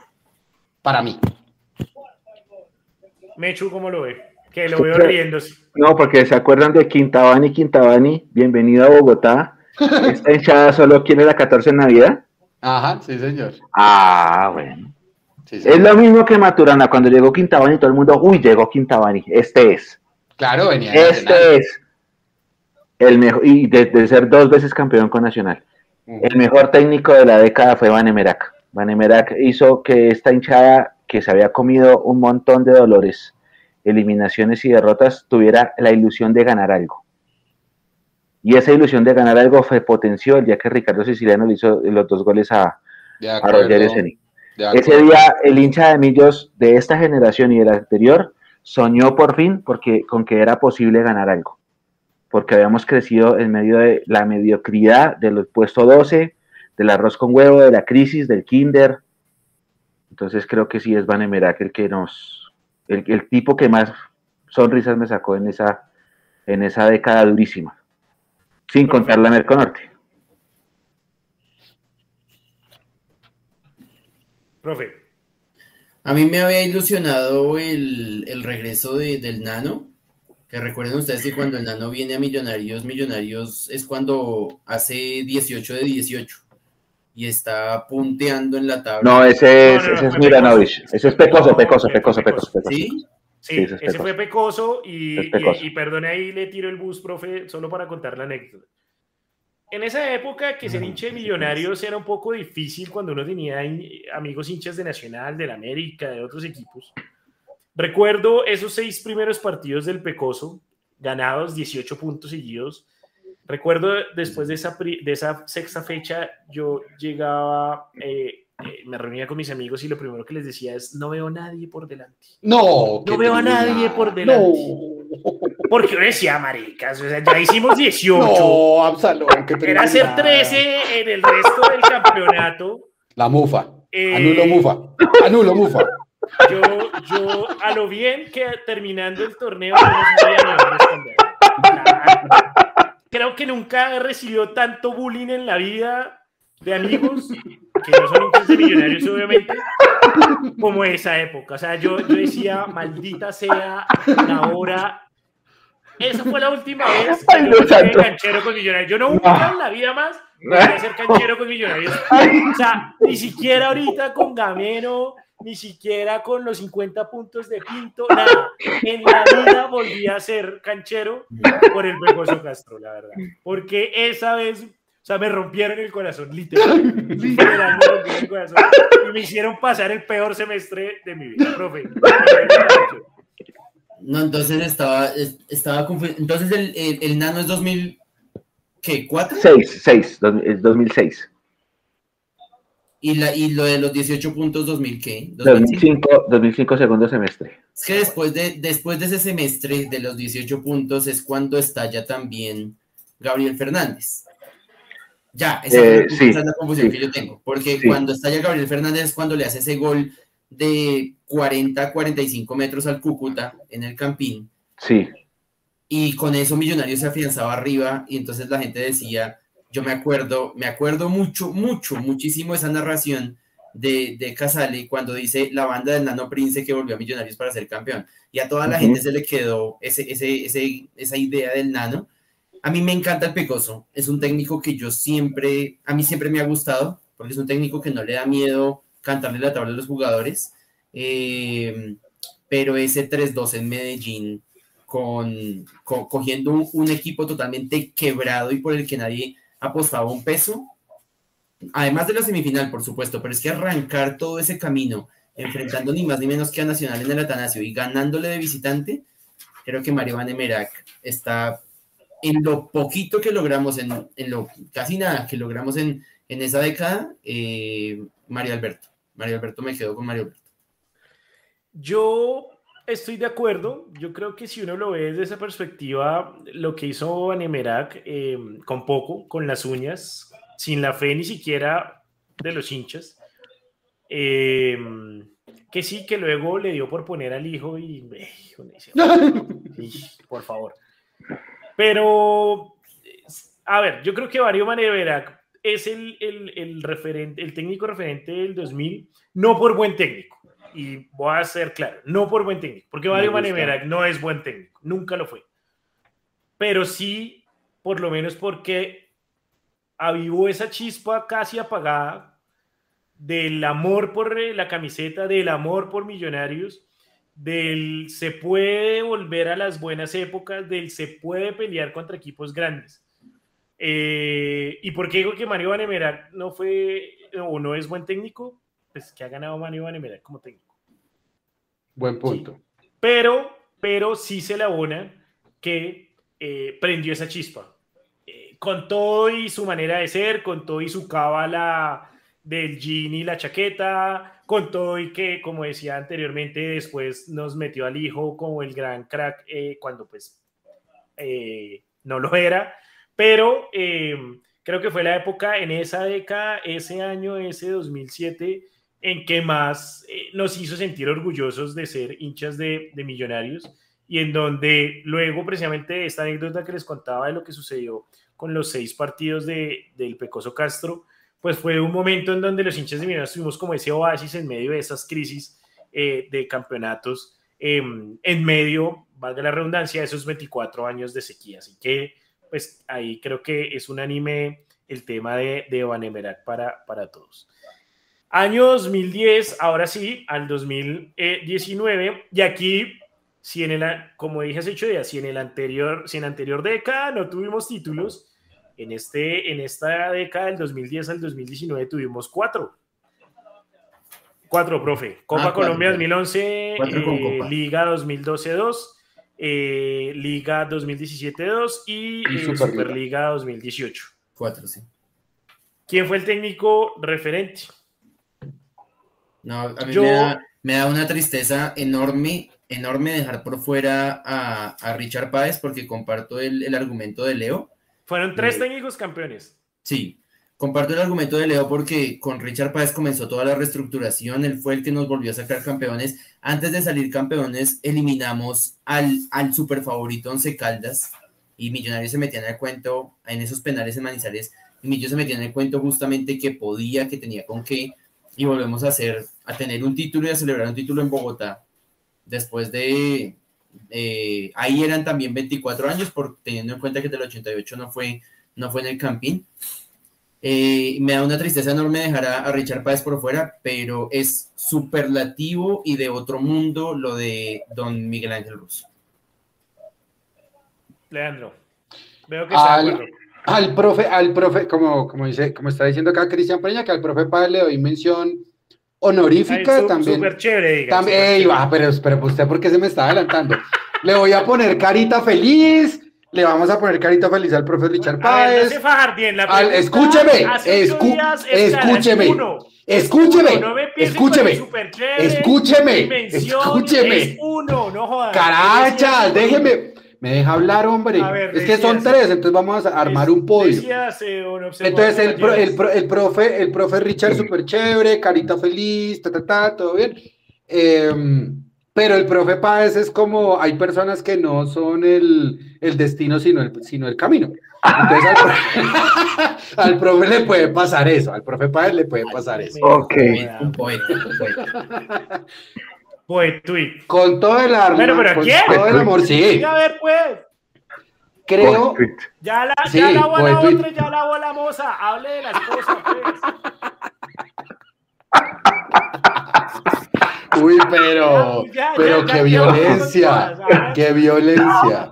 No, pues así se, así, así se entendió. Así se entendió. Uy, qué horror. A la, bola, a la novia, a la bola moza. Ahora sí hable de la esposa. Sí, sí, sí.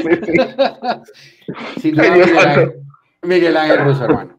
Muy por encima de Hernán Torres, porque el, campeonato de Torres es muy emocional. Es, es, es, es lavar un montón de cosas adicionales, Berti, pégale técnicos para llegar allá pero creo que el profe pudo pegar el, pudo con un pegamento, con un pegamento especial, pudo coser esa, esa estrella. Y no solo una, digámosle que una y media porque no estuvo en la final de la Superliga por su enfermedad. Doble mérito de él.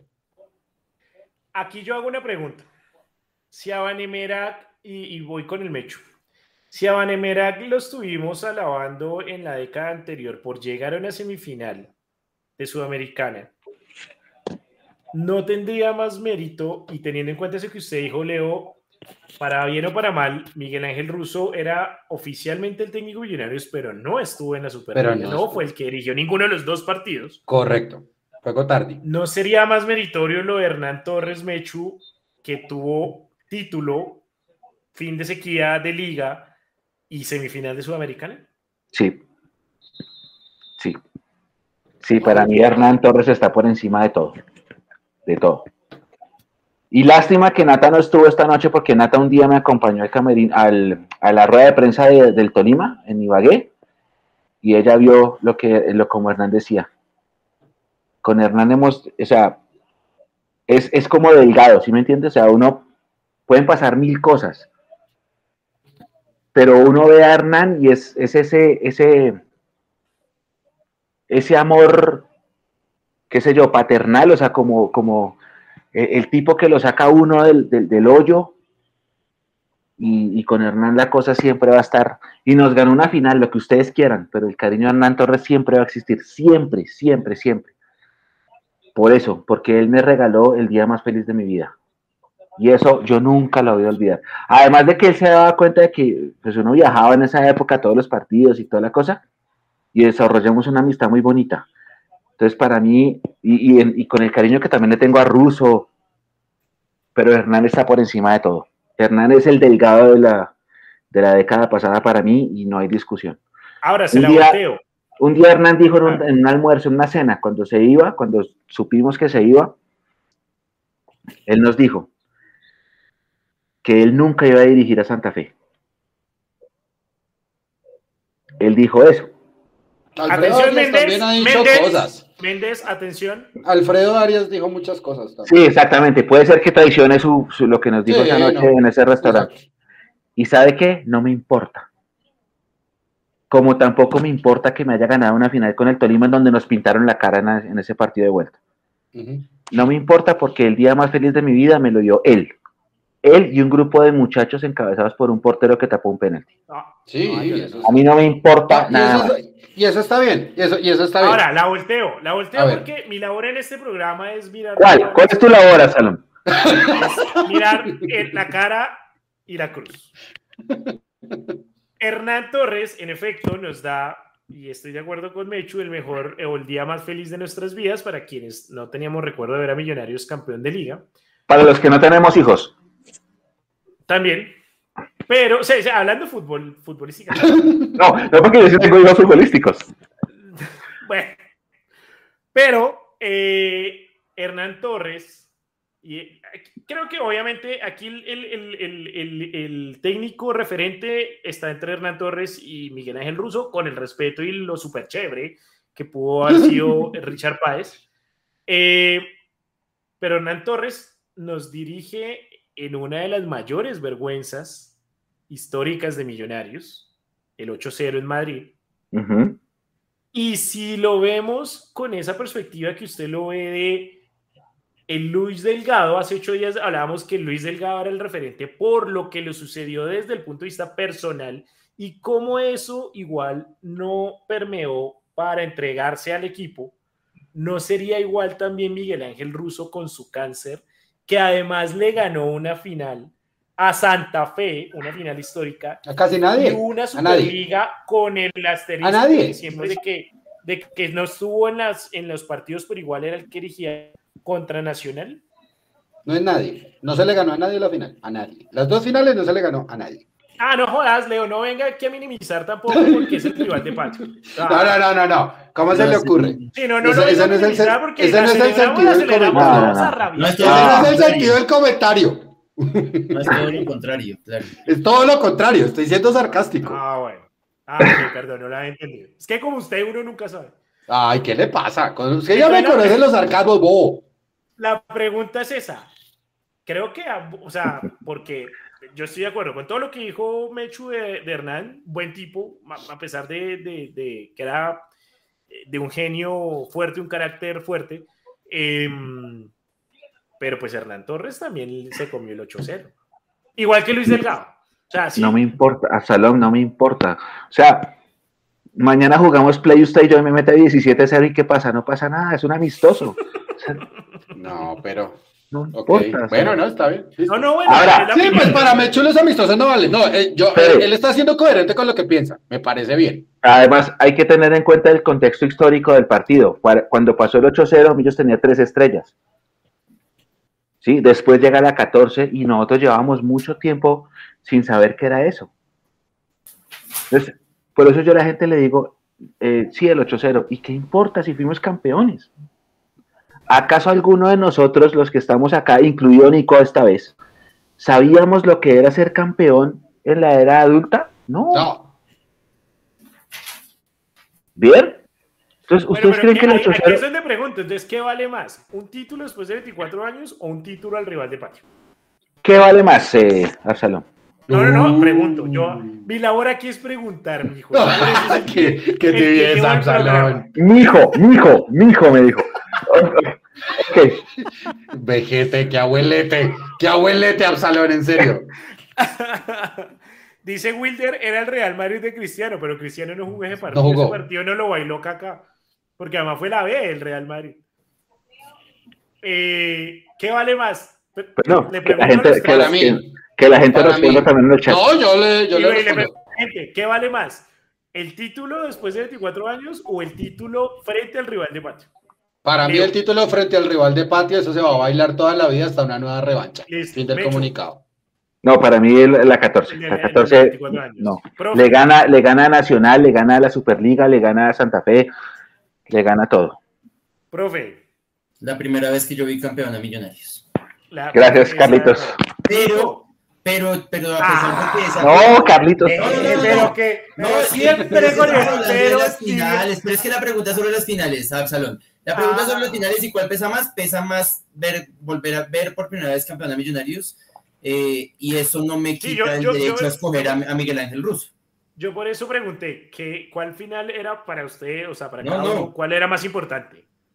Claro, ver por primera vez campeón a Millonarios y además ver campeón a Millonarios de locales, creo que eso también pesó mucho. Creo que por eso siento yo que disfruté mucho esta final contra Nacional, porque fue volver a ver a, ver a Millos campeón, nosotros como locales. Nico, eh, ya usted en 2010 para acá se acuerda. Sí, total. Eh, para usted, ¿cuál fue más importante?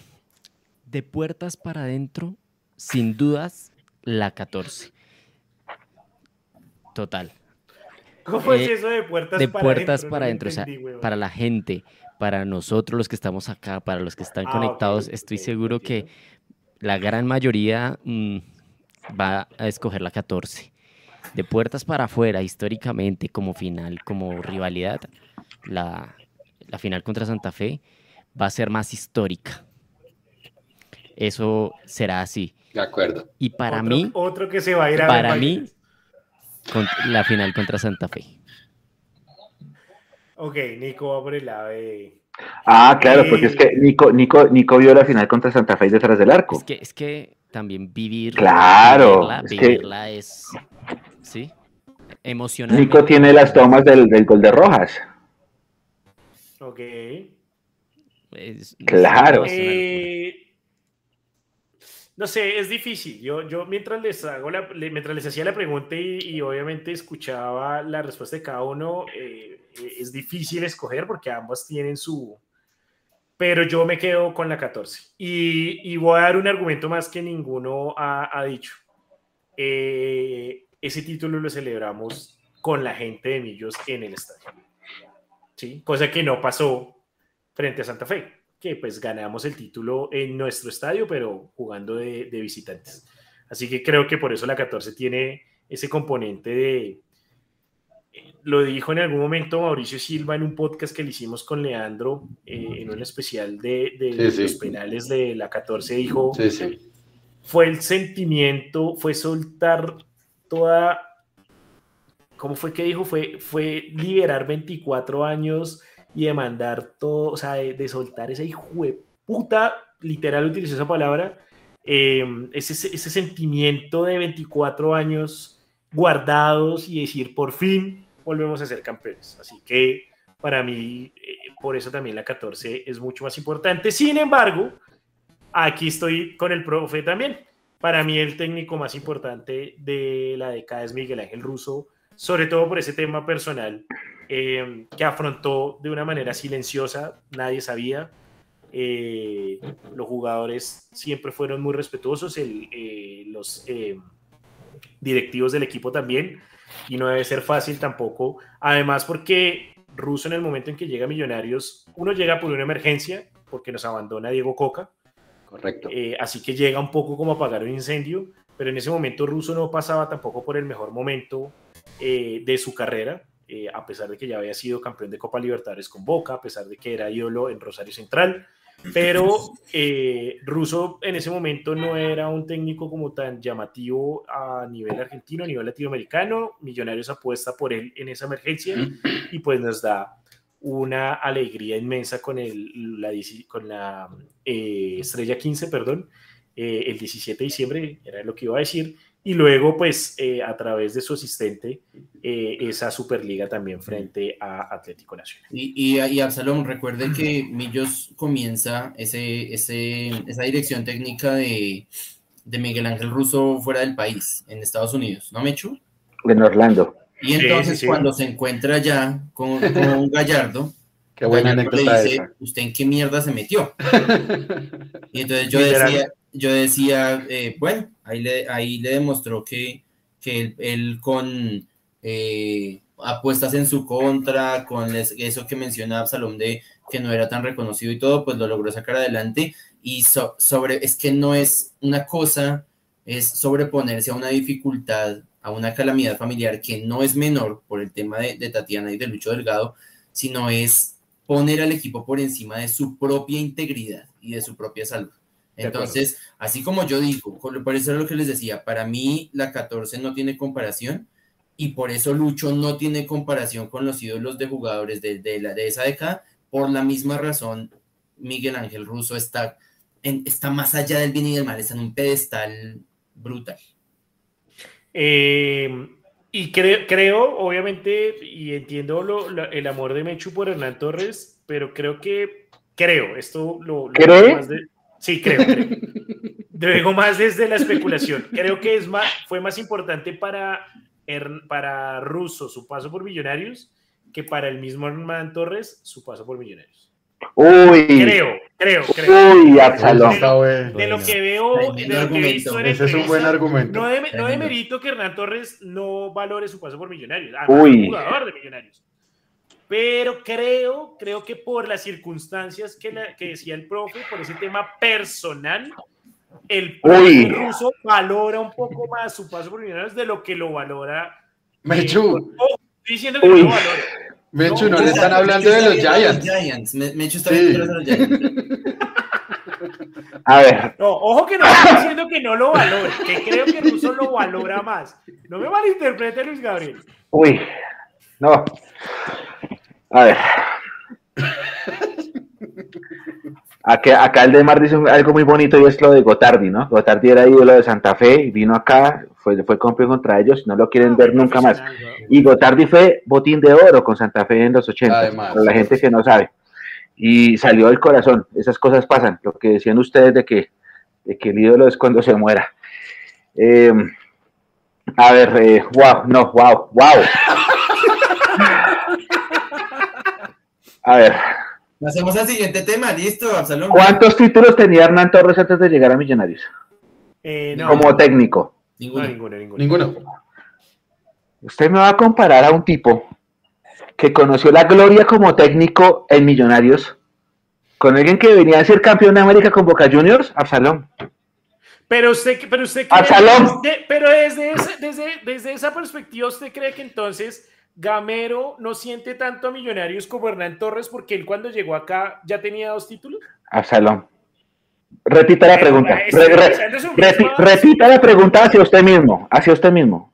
No, yo lo que dije fue que para por el tema personal del cáncer, Russo valoraba más su paso por Millonarios de lo que tal vez Hernán Torres valora su paso por Millonarios. Yo no estoy que Torres no lo valore, obvio que lo valora y muchas veces en conversaciones con el profe, porque era la época en que yo trabajaba de periodista y, dialogué mucho con él con, y con eh, Sierra eh, y se les notaba el cariño por Millonarios y lo contentos que estaban. Es más, cuando se va Hernán Torres me parece que fue una de las peores decisiones institucionales de la década de Millonarios. De acuerdo, eso estoy de acuerdo. Sí, que fue cuando llegó Portolés y Lillo y armaron un zaperoco completo. Sí, Hernán Torres era para que durara más tiempo en Millonarios, en eso estoy de acuerdo. Hernán Torres, Hernán Torres, precisamente lo que usted dice, se hizo grande, entre comillas, como técnico de Millonarios y luego lo valoraron más y terminó siendo técnico de otros equipos en Colombia y en el exterior. E incluso pues saca al Tolima campeón frente a Millonarios. Russo cuando llega a Millonarios, si bien es cierto lo que usted dice y, lo dije yo también, ya venía de ser campeón con Boca. Cuando Russo llega a Millonarios, Russo ya no tenía mercado. Russo era de esos técnicos que empezaban a poner de lado porque venían obviamente nuevos entrenadores, una nueva camada. Un ejemplo, usted mismo lo dijo, Gallardo. Eh, Paso terrible por Alianza Lima tuvo, tuvo No, pero el de Alianza fue después de, de sí, sí, sí, sí, ah, después, perdón, Fue después de mí, fue después de mí. Pero Russo en ese momento no tenía mercado y él mismo le decía. Y llega una emergencia por Millonarios y le toca dirigir y sacar un equipo campeón con un cáncer, sobreponiendo su propia salud, perdón, sobreponiendo al equipo sobre la salud propia, como decía el profe. Y después de, Absalom y se lo completo, después, de, después del título con Millonarios, eh, Miguel Ángel no ha ganado nada o ganó algo con Boca. No, nada. Sí, creo, que con Boca no ganó una Copa Argentina, algo así. Ya les confirmo, pero creo, creo pero bueno, este, Carlitos. tiene un buen presente con, con Rosario, pero. Rosario. Carlitos, usted estaba conmigo en Barranquilla el año pasado cuando le ganamos 1-0 al Junior. Sí. ¿Qué era lo que más nos tenía felices esa noche?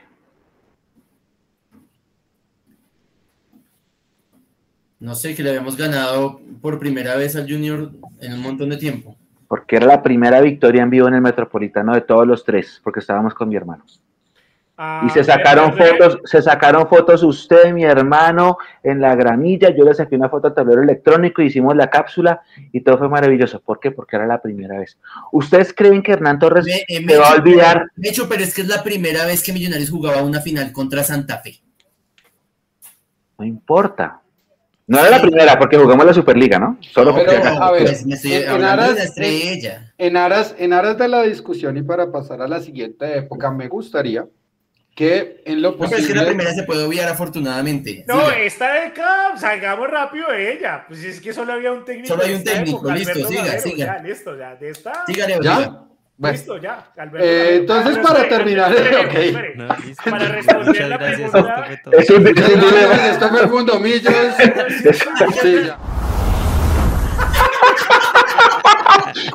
Es un dilema muy difícil.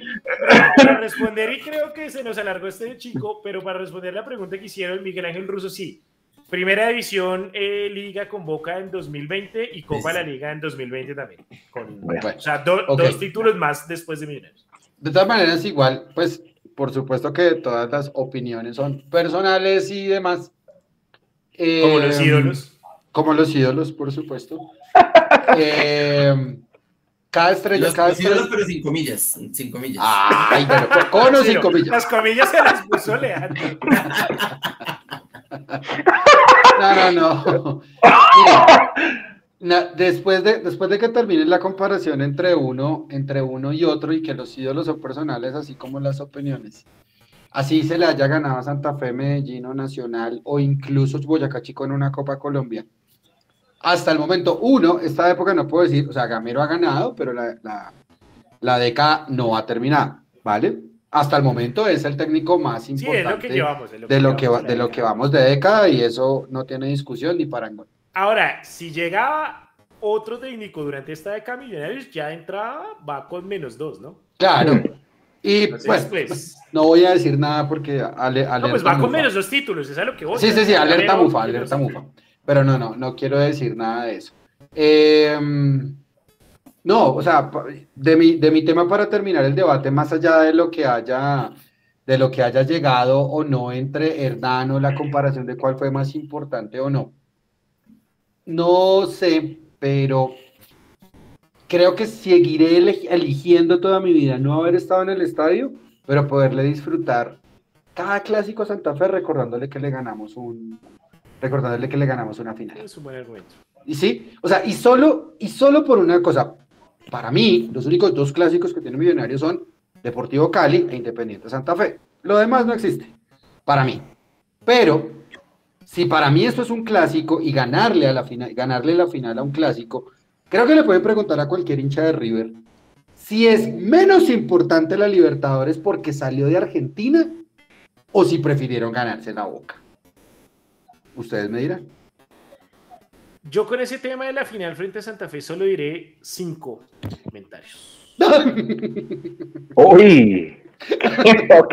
Bueno, venga, ya, yo, yo, creo que ya, ¿sí o no? Jóvenes, eh, ruso, ¿no? Creo que por, por, por sí, pues, pues yo dije ruso. Dijo que eligió Torres, sí. Eh, profe dijo ruso, Nico. Eh, pucha, yo, o sea, me gusta más la final con, de, o sea, yo dije que me gusta más la final contra Santa Fe, pero me quedo con, con Hernán. Ok, ok. Ah, ok. okay, No, entonces tres contra dos, porque yo voy con Russo y Mechu sí iba también por, por Hernán Torres. ¿Dos euros rápido? Estuvo reñido, creo que, sí, estuvo reñido. Creo que, fue, creo que fue la década más reñida. Eh, y bueno, y lo que decíamos, esta década, pues Alberto Gamero es el único que ha erigido dos títulos, ahí sí, pues no se cae su propio peso. Nos quedamos pendientes de un tema que sé que igual vamos a poder tocar la próxima semana. De una vez se los vamos adelantando, alisten sus opiniones para todos los que nos están viendo. Oiga, inviten a la gente que nos vean, tómense una cerveza con nosotros. Sabemos que hablamos mucha mierda, pero es entre amigos. Eh, vamos a hablar de si les gusta o no y por qué de eh, que, perdón, que a los eh, que le citen la. eh, pues puta, me enredé. retomo, toma dos.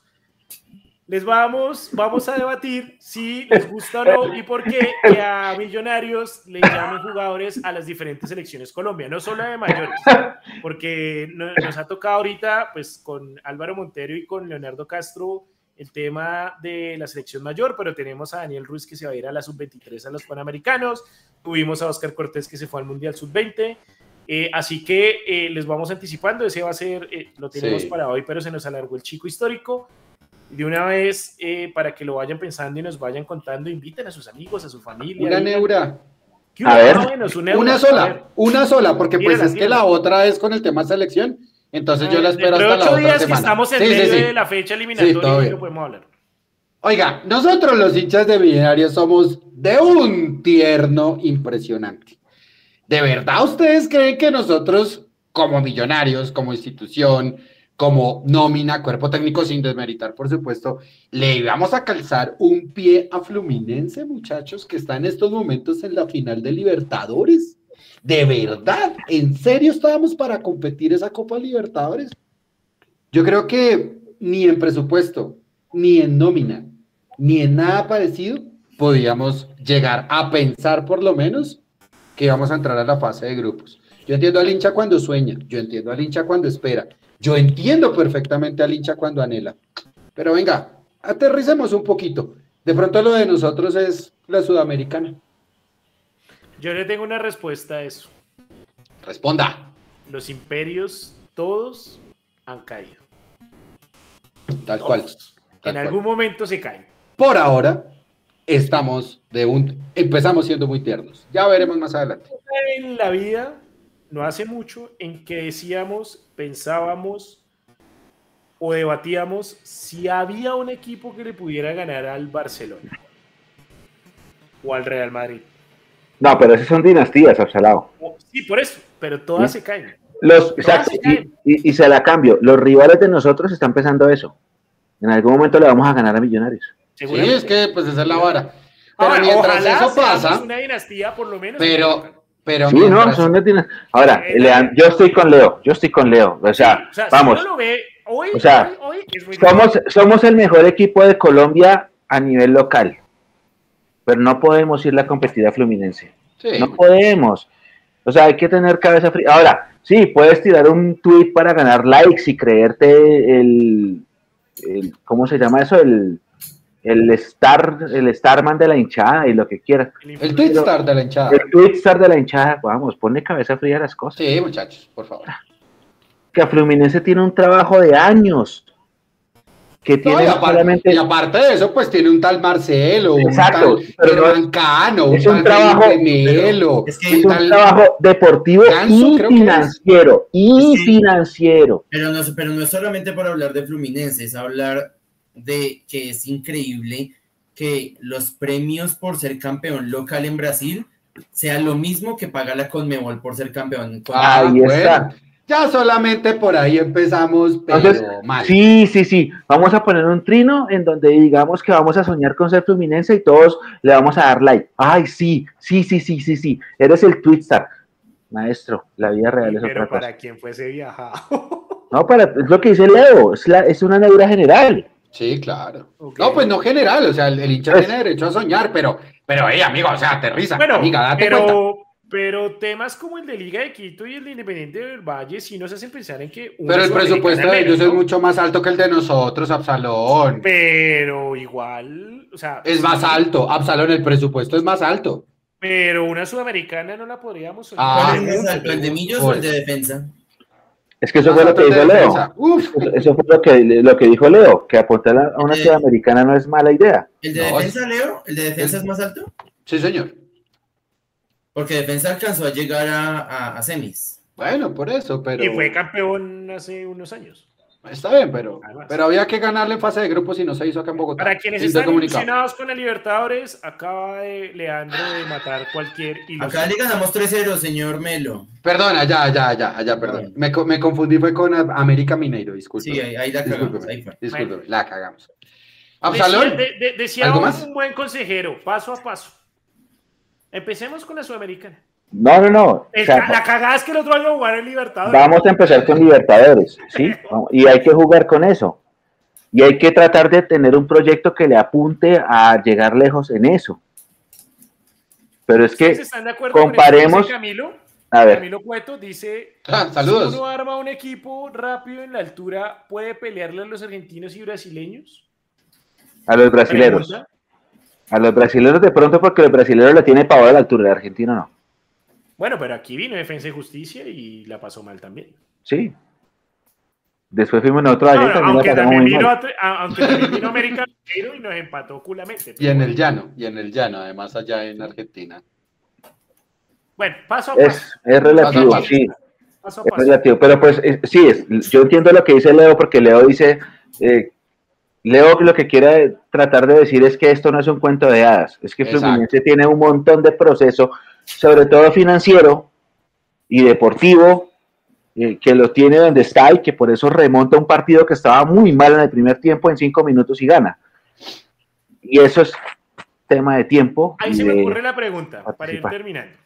Desde esa perspectiva y desde lo que dice Leo, que es muy válido obviamente y tiene muy buenos argumentos, ¿cuál sería la mejor actuación de Millonarios el próximo año en Libertadores? Déjela para otro, para otro. No, no, no, de una vez, porque usted tocó el tema. Sí, ah, ok, fase de grupos. Ya, fase de grupos. para usted ya la fase de grupos ya. Para mí pasar la fase de grupos con eso está bien. Ah, usted es octavos, dice usted. Exacto, llegar a octavos. correcto. octavos. Sí. Profe. Si pudo el Pereira, pues, digo, ¿no? Pero por ahí estaban diciendo, alguien dijo. ¿Qué dijo? Tweet, tweet star de los que habla Mechu, que cómo íbamos a comparar a Millonarios con el. Ah, es que no se puede comparar. No se pueden comparar las dos historias. Yo, estoy preguntando. Yo en este programa existo es para preguntar. Qué tío. Profe. No se comparan los tenemos, tenemos que hablar con el salón. Tenemos que. Yo creo que quedémonos media hora después de que terminemos. tenemos una, una intervention con Absalom Herrera. Todos. Profe, ¿cuál sería la mejor participación de Millonarios el, el próximo año? Mm, yo si, a mí me sentenciaran o la pregunta estuviera condicionada a que Millonarios solamente jugara Libertadores, yo diría cuartos. Pero a mí me gustaría mucho más una buena actuación en fase de grupos y romperla en Sudamericana con esa clasificación alternativa. Pero no es un contrasentido porque si uno tiene una buena participación en grupos, básicamente sería ser primero, segundo y pasar a octavos no, no, no, jugar Sudamericana. No, pues es que una buena, pero es que vea que muchos de los que clasificaron a, esa, a ese playoff de Sudamericana que, venía, que venían de, de fase de grupo se quedaron por, por diferencia de gol o por un punto. O sea, puede que Millonarios, por ejemplo, esta edición de la Sudamericana Millonarios en Bogotá lo hizo bien, lo que pasa es que falló con Mineiro. O sea, usted quiere que le vaya bien en Libertadores, pero que quede eliminado de fase de grupos. no, yo, yo por eso le digo que mi primera opción es cuartos, cuartos ah, Libertadores, cuartos Libertadores. Pero es que si usted mira y a Millonarios no le va bien en, en fase de grupos porque no alcanza a quedar de segundo, pero gracias a eso alcanza a llegar a una final de Sudamericana, pues se la compro. Ah, ok. o sea, si usted, usted lo que dice es, si no alcanzamos a pasar a octavos, ya ahí el compromiso es llegar a una final de la Sudamericana. Porque es que se va a armar un grupo para jugar el sexto partido de, eh, de, de la fase de grupos en junio. Entonces, el Millonarios no tiene por qué armar un, un, un, una nómina para seis meses, la tiene que armar para un año. Ok, sí, eso sí está. Buen punto. Mechu. Cuartos. Cuartos también. Cuartos. Y ahí para adelante es ganancia. Claro. Hay que, eh, si Pereira pudo, porque nosotros no? Pereira octavos, ¿no? No, cuartos. Cuartos. Palmeiras. Ah, sí, sí. Cuartos. Cuartos. Bueno, sí, de acuerdo. Yo creo que unos cuartos. Pasémonos en una idea. Pues, pudiéramos, o sea, pudiéramos, no, podemos soñar, eh, nadie nos quita la ilusión, ni siquiera Leandro con sus neuras nos quita la ilusión. pero, si uno es realista, pues por lo menos si uno llega a cuarto se da por bien servido. Estoy, mm. No, pensemos en algo, o sea, este es un equipo al que en Colombia los rivales lo miran con respeto. Se siente, se siente. El otro día yo estaba, estaba hablando con alguien y me decían, eh, Mecho, ¿usted cree que Millos va a clasificar? Y yo sí pero vamos de 12, sí, pero vamos a clasificar. Vale, bueno. en este punto, y usted me lo pregunta, y el equipo se mete entre los cuatro primeros. ¿Y por qué va a clasificar? Porque los equipos rivales le tienen demasiado respeto a Gamero. Esa es la razón principal. A Millonarios le, lo miran con respeto. Recuperamos el respeto que durante décadas habíamos perdido. Y los rivales que dicen, Millonarios, uy, línea de 5, así sea de local, línea de 5, yo me paro atrás y aguanto el resultado. Eso hace que Millos sea un equipo reconocido, por momentos de pronto temido, respetado a nivel local. Afuera es otra cosa. Por lo que decía Carlitos. Afuera hay otra liga, que es la de Brasil, en donde si ganas la copa, la copa Betpleyciña, te ganas no. Te ganas lo que, lo, que, lo que te paga la Conmebol por ganar los Libertadores, ¿o no? Bueno, pero, pero si hay una cosa, eh, hay una lógica en lo que usted dice y creo que es un paso o un camino a seguir más bien. Millonarios hace unos años no tenían el respeto ni siquiera de adentro. no, no, exactamente. Se ha ganado en los últimos años, digamos 10, 12 años, el respeto local. Ahora el proceso tiene que avanzar subir un nivel y empezar a ganarse el respeto también internacional. Por lo menos que lo miren con, como miran hoy en día, y no nos podemos decir mentiras, a un Independiente del Valle. Exactamente. Creo que ese es el, el, derrotero. Estaba esperando que me, que me la pasara porque yo decía, si Independiente del Valle con un proceso de divisiones menores, con un, con un buen proceso, llegó a lo que llegó, porque Millonarios no le va a apuntar a la final de Libertadores, déjate joder. Y, si, y sin una hinchada tan grande, porque pues, es un equipo que hace muy bien las cosas, Exactamente, pero mentalizados ya a la final de Libertadores. No, pero ojo, pero ojo con lo que dice Nico, porque es que obviamente Millonarios no va a llegar a los cuartos a los, con los que nosotros decimos sería chévere si no le apuesta a, a jugar la final. Si, nosotros, si Millonarios juega a hacer una buena fase de grupos, Millonarios la va a perder Millonarios tiene que apostarle a lo que dice Nico, a llegar, ojalá, a la final. Eh, y, más allá de que eh, Camacho, en la entrevista que, compartimos por interno la semana pasada, es realista con el tema de Brasil y todo esto, yo estoy con Nico, o sea, Millonarios tiene que apuntarle a lo máximo para llegar a un buen lugar. Pues Apúntale a la vaca para que le dé la mitad del potrero. Mírenlo desde el punto de vista, no sé, estadístico numérico. ¿Cuántos equipos de Brasil van a la Copa Libertadores? No, es que esa es otra, esa es otra mierda, sí.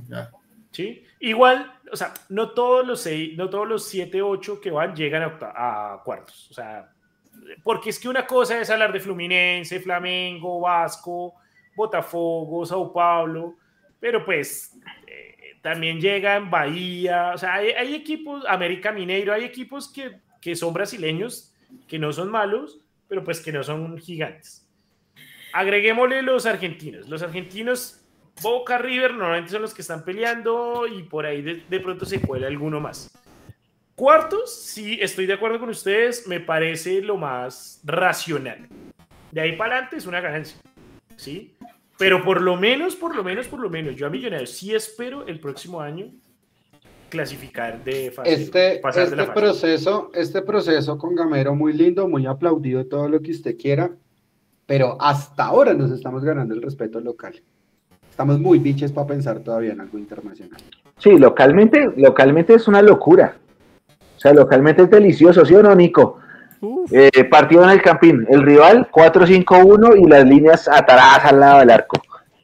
El respeto local está instalado, ¿sí o no? Internacionalmente. Pero no les parece que haciendo buenas participaciones internacionales se refuerza aún más ese respeto local? Pero mire que Porque el hecho no es ganárselo, el hecho es mantenerlo. Cuando, cuando un equipo le va de tú a tú a Millonarios es cuando muestra su mejor fútbol y ellos tienen que aprovechar eso en la Libertadores, que es la oportunidad para demostrarlo y, y no quedarse con esos equipos que se vienen a echar atrás. Bueno, ahí queda el debate abierto. La experiencia, la experiencia de este año, chicos, es Universidad Católica, un equipo que estaba en proceso de formación porque la Liga Ecuatoriana empezaba después de las Libertadores. Y eso les pesó demasiado a ellos porque todavía están en pretemporada. Vamos a ser sinceros. Después fue Mineiro, y Mineiro sí, siguiente. Y luego fue la Sudamericana, y la Sudamericana fue Peñarol, que era Alfredo Arias, permeado por lo que ya conocía del equipo, cometiendo 57 mil errores y quedando de último. Defensa, que vino acá, perdió 3-0 por un penalti que los tumbó, y después se recuperó y ganó cinco partidos. Y América Mineiro, que fue el que nos sacó el América Minero que Absalón dice que es un equipo chico, y no sacó. Entonces, hay sí, que... Sí, no, que nos sacó, sí, obvio, pero pues es un equipo chico ahora sí. O sea, yo soy de los que creo que a Millonarios le pesó. Nos sacó un, no, no, no, Absalón, nos sacó un equipo chico de Brasil. Que nos, no, que nos haya eliminado no lo va a hacer grande. No. Que para mí, Millonarios, Millonarios pagó no, no, me he dicho tampoco. Entonces, ese tema internacional. No, no, no. Y, y le dio miedo a ese pues otra cosa. Estoy bromeando, estoy bromeando. que América, o sea, es lo mismo que ah, el señor Leandro. Es una broma. O sea, que Once Caldas, pues es un gigante de América porque ganó una Copa Libertad. No jodas. Pero ¿por qué le pregunta, no le pregunto eso a Leandro? Porque Leandro está permeado sentimentalmente con eso. No, no, no, no lo es. No lo es. Ni el Once Caldas es un gigante de Colombia, ni América Minero es un gigante de Brasil. Ahora, eso lo que nos tiene que decir es... Calitos me va a matar. Si no, si no le ganamos a un equipo normal o pequeño, normal, hablando, de Brasil, normal. pues cómo vamos, ahí sí estoy de acuerdo con Leandro, cómo vamos a siquiera pensar en pelearle a un Fluminense, a un Flamengo, a un Vasco, a un Sao Paulo, a un Corinthians, a un Palmeiras. ¿Sí? En eso estamos de acuerdo. Pero no vamos a decir ahora que porque América Mineiro eliminó a Millonarios o Defensa y Justicia eliminó a Millonarios, cuando esperábamos que el rival a vencer fuera Peñarol, pues ya son gigantes del continente. Pero, entonces la nómina 2007 que, que eliminó a Sao Paulo era más que la nómina de Alberto Gamero 2023. Y no, y no me parece. No. Hay que jugarlos, hay que jugarlos. Sí, de acuerdo, de acuerdo con el profe. No jodas, esto es Bueno, ya. 10 y 2, 10 y 2 de la noche. No, pues, no, quedémonos media hora más si quieren. No, no, no, yo tengo que madrugar. No, yo también.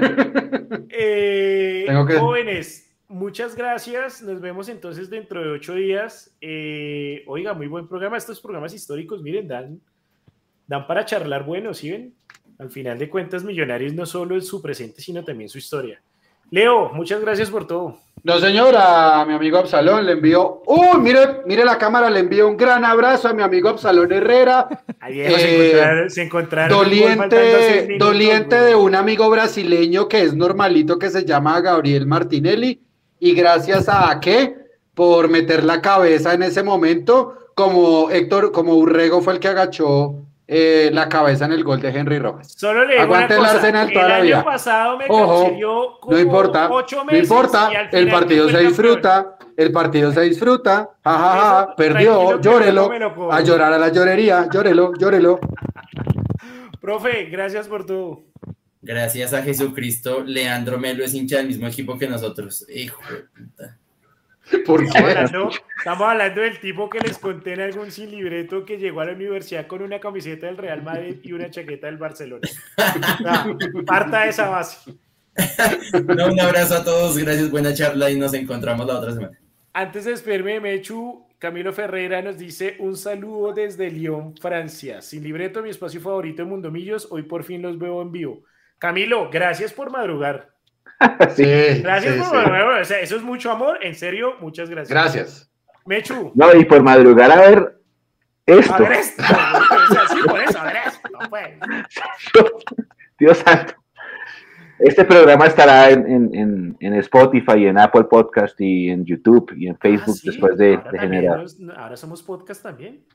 Salón desde el capítulo 1. Llevamos 30. ¿Cuántos llevamos? Nico, ¿cuántos llevamos? 36, 36. muy bien, muy bien. 36 semanas más partidos el lunes, no, no, un año y, y hasta no sabía. en YouTube, bueno, bueno.